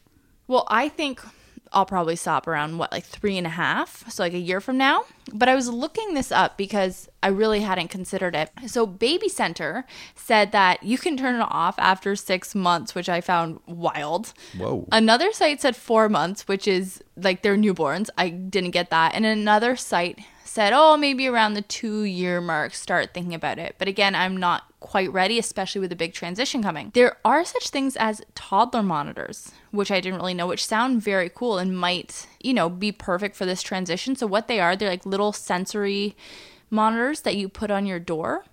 And then when they sense movements, like when the kid is opening the door and leaving, then they alert the parent that the kid What's the difference? Why not just have a monitor, which is a well, better that's the thing. And then you don't have to purchase another $100 object because you already have the thing. yeah. So it's like if you don't want the video on your kid for Like just whatever put reason. tape over it. Yeah, but like why not have the video too? Because then if um, they start going close to the door, you could like go on the two way talk and be like, Oh, hey, I know, but away. you said if you don't want video, yeah, well, I don't know. I put guess tape people- over it if you don't want video. Yeah, like Lucy doesn't need privacy yet. She can in a couple of years. But yeah, I'll probably use it until she's used to being until she's used to the autonomy of being in her own room, really. Like, Imagine you got so obsessed with it, you kept dragging it on and on that she was like 18. that's like abuse. That's abuse, I think. Yeah. Right? Yeah. Like, especially if she brought like a, a guy home or something. Shame. okay, next question. How did Lucy get so good at speaking? So uh, we speak to her constantly. We've never Talk to your kids and no, you'd have a we, kid we've like never used baby talk. I think a lot of it, like I was a very early speaker. I think a lot of it comes from that. So wait, we're taking. Oh, we were initially taking credit, but now we're backing it up No, and I'm saying just- it's genetics. I, I, I think it's genetic, and I think that you know we talk a lot. We we speak constantly. We've been reading her books from very young age, as is recommended, and honestly, it's just constant conversations, not in baby talk. we don't talk in baby use- talk, but I do think if I had to say the real root of it, it would just be luck of the draw, and Mm-hmm. Yeah. every kid has a different talent. skill. Yeah, that's her superpower, and every kid has something, right? Yeah. Yeah. And I I just think like no matter what, no matter how old they are, like talk to your kids all day long and like even as little babies, dictate what's going on, narrate things because it does help them and studies have shown that. But yeah, I think that's just Lucy's skill. Yeah, like Lucy was very good with teeth. Not, she was good with she teeth. grew teeth very early, but not not great with hair. Betty, where's the teeth, Betty? Yeah, but yeah, we still love her all the same All right, because she has hair. Shallow. Next question. Tips for transitioning from one kid to two. Shane, do you want to start off with anything? I got some things you do up. the research. All Go. right, all right, all right. So this is based off of research and off of our own experience. But this face rash is really bad. It's really itchy. So You're like I a ticking time bomb over there. so prep your clothing and items midway through your pregnancy. Don't wait till the end when you are exhausted, when you're heavily pregnant, when you're watching a kid. Go through what you have. You might have some things left over from when your first kid was a newborn that you can reuse that you totally forgotten about. This will stop you essentially from overbuying. You don't want to overbuy. You it's so easy to spend money and be like, "Ooh, I need this." Like I didn't use it with my first kid, whatever. But try not to overbuy because you really don't need too much. And you probably have so much crap in your closet that is usable. That goes- Mm-hmm. Organize the children's clothing. We are not good at this at all. Ugh. I couldn't find Lucy a pair of pants right now if my life depended on it. Like I could, but it would take me 25 minutes. See, it was perfectly organized. Like I have everything organized by month in the drawers, but then trying to take care of them both at the same time. but like we eh. don't need two week old clothing anymore. We don't need Well, that's three the month thing. old I clothing haven't. anymore. I haven't gotten rid of the old clothing yet, but like everything for future is sorted by month. Right. So clo- clothing's mess. huge, and I would say jump right in, and no matter what, you're going to figure it out as you go. And let's not over worry about Mm-hmm. the second child. Just get at it. One thing that I would do is try to prep, depending on the developmental age of your first, try to prep them for the arrival of your second. It's pretty like it's that's very intuitive, but do what you can. Like for Lucy, every night she would kiss my belly and say goodnight, baby Betty, and things like that. We really tried to make their first interaction Mm-hmm. a good one. And it was memorable. Like Betty gave Lucy a toy and Lucy watched the full on birth video, baby coming out of the vagina and everything to like, kind of understand what's going on. She didn't like her for the first three months, but now she does. It's just I, I think prep in what ways that you can. If things don't work out, they don't work out, but do what you can. And most importantly, communicate with your partner what you're gonna need help with once a second baby comes because you're gonna be recovering from a birth you're gonna have a toddler perhaps or another baby and then you're gonna have your newborn. So are you gonna need an extra hour or two in the morning? Are you gonna need help with one thing or the other? Talk to them. Manage your expectations. Tell them which ways they can be there for you and keep that conversation ongoing as you go through different stages with your newborn baby Yeah, and you know the preparation. Just know a lot of it is just to keep your sanity in advance because a lot of stuff goes out the window once that second kid comes. Like our nursery was perfect. Every little. Mm-hmm. Oh, with Lucy, oh my God. No, even with Betty. Every Yeah. we're talking about the second kid Yeah. here. So every little diaper was in this its own little shelf, and now it's like it's shit's just everywhere. Everything's out the window, and I'm not really worse for wear because of it. No, no, exactly. Just be realistic. Have realistic expectations. Don't be hard on yourself. Next question. We teach kids about loving themselves as parents, yet are so quick to give them braces. Why? Well, neither of us have gotten braces. I had the option. I just got scared of being like shoved in a locker because I was watching a lot of Saved by the Bell and sitcoms where the nerd had braces. I was braces, going to say geeks. And and I didn't have glasses, so I was like, I don't have glasses, but what if I get braces and I'm Right. bullied? My sister had braces and she was considered a big nerd. So my brother had braces. He was a nerd, and all my friends had braces, and they were all very cool. And like, I wanted braces because of that. Yeah, well, your parents actually are a good voice of reason, so they would be like, Jake, I know it's going to be rough, but it's ultimately going to be the best thing Mm-hmm. for you. Whereas my parents were like, Do you want the annoying braces, or would you rather just like live your life? And I was like, Live my life. See, I have a little space in between my two front teeth. So I was wanting braces because of that. And I didn't like that for a long time, the little space there. But now I'm like totally into it.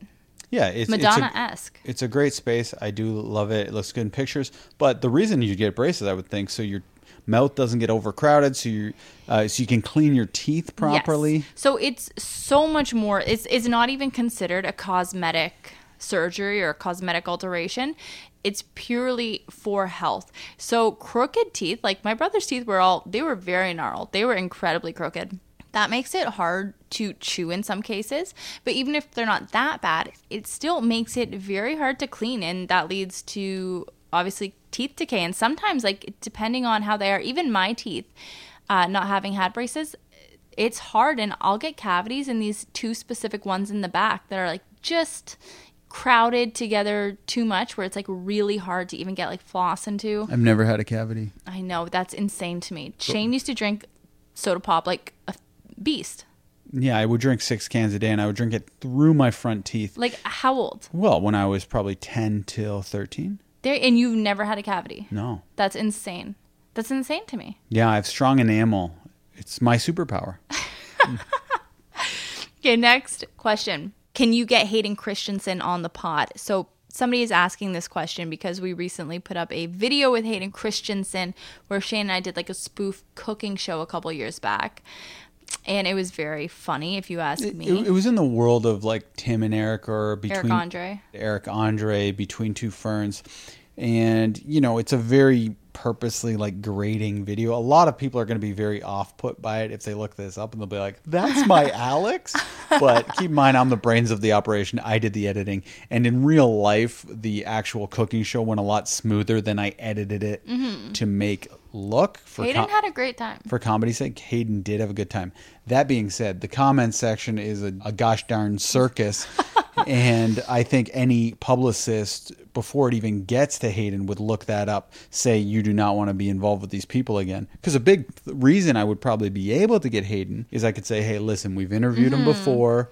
And they'd be like, oh, send us the interview. And then, you know, I might be never be able to interview anyone again. if- See, I think if we had access to Hayden himself, he remembers you. He knows you. So I feel like he'd be like, "Oh yeah, let's do it." But his agents, absolutely not. That's well, he remembered you too. Like I bumped into I him on the street after we shot this cooking segment, and he said, "Say, where's Alex? Say hi to Alex for me." Oh, I had such a great time. But yeah, it's the publicist you got to get by, and that is the really tricky thing to navigate. So, Mm-hmm. So, doubtful, but I'll try. I'm also trying to get Natalie Portman. She's Yeah, got a kids book out. All right, next question. Lori Loughlin, didn't she just do everything that she could to give her kids the best future? What do you think? Should her daughter have lost her endorsements as well? So this is kind of a two-parter. Like, do this we is the woman from Full House. She's Uncle Jesse's girlfriend in Full House, Aunt Becky. Yeah, Becky. and she had uh, lied and cheated her Mm-hmm. daughter into a prestigious school. So the daughter got in just based off nothing except for a, a large donation, money, yeah. large sum of money. She, there was also a lie that she was on like a rowing team, wasn't Mm-hmm. it? And she was never even involved in rowing. So uh, yeah, I would think that the daughter was complicit in this lie and hoax, and the daughter is pretending she wasn't. But I would think you'd have to be very naive to Because think you're she gonna have didn't to tell people that you're on the rowing team. Yeah, I would think that yeah, the daughter knew, and I do think we all want to give our kids the best chance in life. But you know, let's let's cut it off at lying, stealing, cheating, uh, pillaging. well, that's the thing. It's like if you're just doing whatever you can, then could we not like kidnap Barron Trump and hold him for ransom and then somehow get away with it and be able like we were just trying to give Lucy and Betty the best shot at life, you know? Who cares? There was a little kidnapping, a little ransom money. We slapped somebody around a little bit, but the girls are set. It's illegal. And the other thing is this whole thing, it, like it reeks of privilege. And by Lori lying and donating this ridiculous sum of money that she had in her back pocket, it's like that is cheating out somebody who could have gotten in based on merit, right? So it's the fact that she's taking it away from somebody else due to privilege. And her daughter didn't even really like school or want it. Like, there's all these tweets of her saying like, "Oh, I hate school." Yeah. So yeah, don't feel I don't feel bad for her. We don't feel bad for her. And I don't think this daughter also, if if the goal is for the kids to get ahead in life, I don't think this daughter needs school to get ahead in life. No, I think she's there. I think she can just ride on the coattails. Yeah, and- social media. Yeah. So next question. How do you put yourself back together after a hard time? Like a loss or a breakup? So we just had a fight in this pod. What we did is we at the beginning of this podcast we got in an argument. We I stopped recording. We took uh we kind of like not yelled at each other, but uh talked sternly to each other. Yeah. Then took a 10 minute break. I fed, breastfed the baby. I put the Raptors game on. And then we came back and just you just wanted to start again. You walked in without saying a word. You sat on the couch, said, "Shall we begin?" And I said, uh, "I don't think you understand interpersonal relationships. I think we need to apologize to each other." And then you said, "You're right." And then we uh, we apologized and began again. So, what was the question? Sorry. Sorry. Well, just tell. How do you put yourself back together after a hard time? Oh, if if the hard time is a breakup, time really does heal all wounds. as So is that where you were getting at with our yeah. fight? That analogy, is that time? Time apart, and since it was a frivolous kind of argument, very little time was needed. But time was needed. Also, Mm-hmm. an apology is great. If it's a breakup, I heard somewhere that half the length of a relationship is the time it takes to get over that relationship. Mm-hmm. So, hey, your relationship, love of my life, six months to get over it. But I, what? I if we ever broke up, I would want you to cry about what you lost for the rest of your life. Okay, even if I was moved on, I'd want you to like be so depressed about it deep down, even if you got remarried. Okay, I'm just letting you know right insights now. into Alex's uh, twisted psychology aside, let's try to just answer the questions. Well, here. here's the thing. We're trying can- to talk about how to get over. I know, and I'm just saying you can fast forward that though. Okay, so just say Shane said six months. You can fast forward that by ten. If you just if it's a Go on breakup, Tinder immediately. yes. So if you break up with somebody, I'm not kidding when I say have a date lined up for the very next night. Everyone's you different, though. True, but I think that even if it's out of your comfort zone, like if you know you're going to break up with somebody and you're like going and setting it up, honestly, like book that date. I know, but a lot of people would consider that like sociopathic advice. You and I are cut from a different cloth where we use that type of validation to get over it. But a lot of people, I, I don't think that's healthy advice for a lot of people. Well, I'm hey, I'm not saying it's healthy advice. I'm just saying it's a way, and if it, if you think that that might help you at all, I'm not saying like for a marriage, but you know, for Th- These are people for shorter the, If you're in the five percent category of people in the world that are like you and I, yes, that is great advice. For everyone else, I would say take a break from dating, wait a little bit, and just rest assured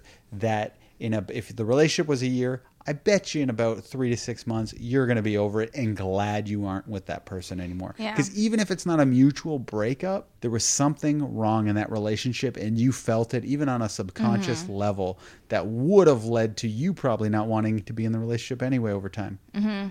Yeah, no, I I agree. I've actually like I I do have a weird way of healing from breakups. That is one of them. Another thing was I uh I once I broke up with somebody and I was worried that they took it badly and I wanted them to be okay cuz like I was fine because I was seeing other people. You're a cheater. No, no, no, no, not like that. Like I started seeing people after I broke up with them. But I wanted to make sure they were okay. So like I made like a fake profile. This is a long time ago. What do you mean a fake profile? Like on Profile's pretty generic. A profile of what? Tinder, Facebook, no, it was what were we even using? ICQ?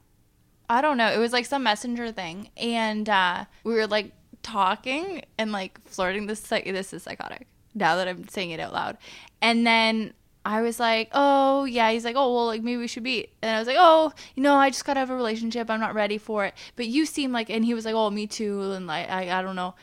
And then I was like, "Well, you seem like a really great guy, and I hope you're doing well." And I just wanted to give him a little boost. Okay, so if anyone had problems following that, what just happened there?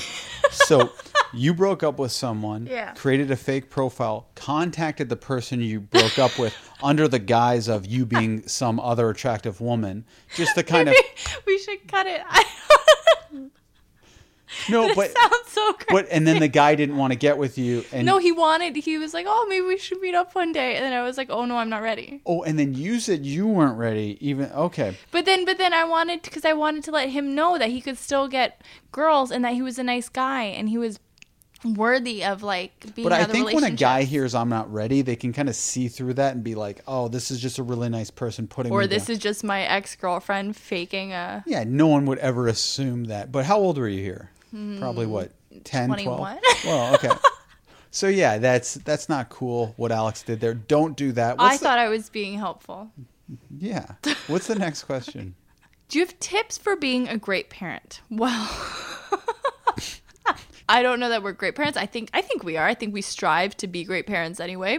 Whether we hit that mark or not, that's what we're always striving for. But I found a great article by Lisa Feldman Barrett, who is a PhD. She's a neuroscientist and a psychologist at Northeastern University and Harvard Medical School. So she has a few tips, and I just want to go through those really quickly. But I think that you can glean so much from her in her article. So look it up. Tip one be a gardener, not a carpenter.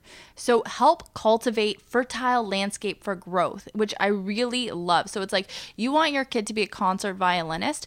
Don't just sit there and be a carpenter and totally sculpt them how you want them to be. Don't force them to play the violin for four hours every day. But be a gardener. Litter your house with different musical instruments. Encourage them to play. See what they like. See what they really, you know, start to develop with. And then, you know, encourage that. So I really like that point. Next, talk and read to your child a lot. We've already kind of been through this on your podcast, but this helps develop a neural foundation for learning. It'll help with their reading comprehension.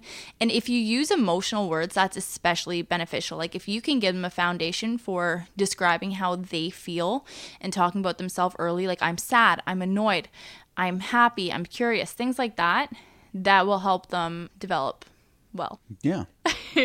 the next is explain things. If your kid is going through that why phase, why this, why that, you want you don't want them to do something and they ask you why. Don't ever just say you're like because I said so or just brush them off. If you actually give them the time and answer every question as annoying as it can be, this helps them understand consequences and it makes things more predictable in life. Next, describe the activity, not the person. This is something that I think we're good at half the time, but I, I really like this take. So they say avoid language like you're being bad, Lucy, or you're being naughty, and instead describe their action as bad. Like, stop hitting your sister because it makes her feel hurt and it makes her feel unloved and it, it makes her annoyed, right? So address the problem, not the person, because you don't want to attribute like this inherent trait to your kid because then they're going to grow up thinking, "Oh, well, I'm bad, so I may who cares if I do something else bad because I am bad." Do you know what I mean? Yeah. Do you think that like do you cuz sometimes we'll say like, "Oh, don't be bad." Do you think that's the same? Yeah, I, I like I've said to Lucy for sure, like you're being a bad girl right now. Mm-hmm. Maybe I should say like your sister doesn't like being punched. Yeah, well, he, because like she even came to me a couple days ago. She's like, "I'm being bad," and I was like, "Well, you're not doing anything right now." And she's like, "I'm being bad. I'm naughty," and I was like, "Um, yeah, she was She using was it like- almost in the way. Michael Jackson used to use it. Look, because honestly, she's like, I'm bad. and I'm like, ah, I don't think she understands, but I think she does have such a higher understanding of the word that she even knows the Mm-hmm. cool version of bad. Because she was popping her collar and wearing that little leather number we got her. But yeah, no. So I, I do think that we should we should avoid words like that, and the same goes for praise. Don't tell your kid that they're good. You describe their action or what they did as being good, right? Because then they have to realize that yeah, even if you are quote unquote good, you can still do bad things, and you have to face consequences for those. I, I think that's good. I like Mm-hmm. I that. do too. Uh, next is help your children copy you. So, like, you know, if you're a parent better than anybody, that like kids, especially really young ones, they will copy whatever you do or say, which is why you can't say F this, F that in front of them because Well, they we're will on the pick pod that here. We up. can be adults here. But, you know, copying you in different ways. Like if I'm sweeping up, Lucy will be like, oh, I want to do that too. It gives them a sense of mastery. So if you can, like buy a little broom, give your kid the mini broom, let them do the same thing as you. If you're cooking, if they want to help, let them do that. It's like a Montessori style of play. And you know, it, it really does help them learn. The last thing I have here is expose your babies to a lot of people. What? Hey, sir, get a load of this. Ugh. Um, have your children meet, of course, only when it's safe and not in COVID times. Yeah, so do not expose your children to random people. It's about Alex just didn't have the words no, properly. it's, it's it's about diversity, right? So if you are growing up with the same family, like both of our families are white, it's like you want to get your kid out and communicate and interact with as many people as you can and simply put it's just it's the easiest way to be an anti-racist parent Were you exposed to diverse people when you were growing up? yeah yeah i think so so Some like, of those guys are in prison now, right? that was a good one that was a good one Thank you. All right. Okay, the last few questions. Alex, do you have any other articles coming up? No, because I am still working on. Is somebody here? Lock the door. Lock the door. I had I had that weird dream last night, Shane. It's just the wind. I don't want to hear about another dream. Okay. Um Okay, Alex, do you have any articles coming up? No, because again, I'm still only learning to become confident in that, and I'm not seeking anything out. Okay, And let's give some know where the context here. Alex wrote an article that got published in a magazine. Congratulations, Thank baby. babe. I'm very proud of you. Thank you. I thought you were gonna do an Instagram post where you were bigging me up. Shane's like, Alex, give me give me the assets so I can uh, post. It. Did you it." give me the assets? No, but you forgot Okay. to ask for the assets. No, I've been waiting for the. I saw, I saw you taking the photo, and then I noticed you threw it on your Instagram. So what am I going to do? Take the same picture? I tried to also do the thing where you do the arrow and put it to your story. I, I, I swear to you. But I got all confused, and it wouldn't make it big enough, and then it wasn't posting. So I was like, I'm going to do this later, and I still am going to do it. But now it doesn't seem as cool because now I'm like obligated to. No, it's no, no. Well, no, you were saying even just you saying that made me feel good because Shane's like, "Oh, I want to brag about this," and I like I that do, made- and I'm going to brag no, about it. hey, I'm just saying, even just saying that, Shane made me feel like a hundred bucks last night. Okay, maybe I won't do it. Okay, lot next question. I love that Shane rocks a mo. Do you ever get heat for it, and do you ever shave it? Uh, when I shave it, I get heat for it. That's the thing. People are really getting used to things. I used to have blonde hair, and I remember one day I was like, "Fuck blonde hair," and I just started having my natural hair color. Everyone started walking up to me and telling me I didn't suit my natural hair color. But now, if I had blonde hair, I think people would make fun of me for that. Mustache is weird. I feel like I look weird without it. I feel like I'm one of the few people who suits a mustache. My grandfather, I never saw him without a mustache. I feel like we're cut from the same cloth there. Yeah, I'm comfortable with it. I do keep like a little shitty five o'clock shadow. I couldn't grow a beard, but I do have some hairs on the cheek area, which does soften the blow of just a guy walking in with a pure stash, which I think that would be the most heavily criticized facial hairstyle. But I feel like it works for me, and I have tattoos, so people just think it's like some sort of hipster thing more than like I'm a construction worker. And you got that Cary Elwes vibe going on. Cary Elwes, I've been getting that a lot lately. Yo, Elwes, looking good. You pull it off well. Okay, and our final question for the evening What is the most romantic thing that Shane has ever done? So, Yeah, and I know you think I'm not romantic. no, I, I was going to say, I think your romance is different. Maybe, and here's the thing maybe it's not romantic. Maybe you are just have- loving. you- I would hear- you say I have a bad romance? Shane, I think you are incredibly loving, and you're perhaps one of the most loving people I've ever met. And you really are good at showing your love, and like you, you know, you've always been so happy to hold my hand and hug me and give me kisses, and like you're just so, you are so loving. But are I you smell a butt. are you romantic? I don't know. However, I have three occasions in which you were very romantic. Let's see all right So the first night is the night where we got engaged. So Shane and I had been drinking, and then it was my birthday. It was my third. It was my no, my twenty eighth birthday, Yeah. and we were, you know, sitting in our hotel room. We were in our robes. We were drinking champagne. We were eating all this yummy food, and then it was just like a very spontaneous, romantic conversation where Shane just talked about the fact that you know he didn't really want to go on in life with me without being married because he's like you know we're already perfect for each other. We already love each other. It's a waste of time not to get married and i just want to be with you like that. And i thought that even thinking about that like it just it was it was just so nice and it was like totally how we were both feeling. I don't think I said it that well. Mind you, I was over a toilet vomiting because we I was quite intoxicated when I was saying all this. but- no it, it was so nice and i think No, I thought I, I thought we kind. I, I was like, hey, like let's just get married. Like, yeah but like, you, let's you not said all those time. things Did I say it yeah nicely? yeah you did Oh, thank you. Okay, so yeah, that was romantic. that really stuck with me That so was that number was one. that was one Is this an order of best to worst? No, no, no. It's just an order of uh, chronologically, chronological order. Okay. So the next was on my 30th birthday. We were actually at the same hotel, and you had gotten the massive, awesome suite there for us to stay in. Yeah, it's like one of the nicest hotel rooms on planet Earth. They like won an award for the greatest hotel room in North Mm-hmm. America. Yeah, and uh, we walked in. You had champagne ready to be poured. There were balloons. There was like very yummy stuff to eat waiting for us. You made like a big thing about it. It was really beautiful. Were you like I also tried get you- romantically like kissing my arm and saying, "Oh, darling, happy birthday"? No, but the gestures that you had there were very romantic, and I thought that was a great night. Yeah, and I tried to also get you courtside tickets to a Raptors game. But is that romantic or just showing love? You know well, what I mean? it's showing. I, I think romantic is just a, the idea is a gesture that's thoughtful that where it's like love is involved there. But I, I don't I don't even know if I think that that's romance. I don't really think kissing up with someone's arm is romance. I don't think. I'm joking. I'm making like the Morticia and Gomez Addams. Okay, well, I, I think anything that you think is romantic, if you actually boiled it down, it might not actually seem romantic if it happened to you. Mm-hmm. No, and, and this is the thing. And romance is purely situational. And it's purely what you, what both people involved find attractive and find loving and find idealistic. I guess. I, I think romance is born out of idealism. But the last instance that you were romantic was the night that we made Lucy. So Shane and I were in Prince Edward Island.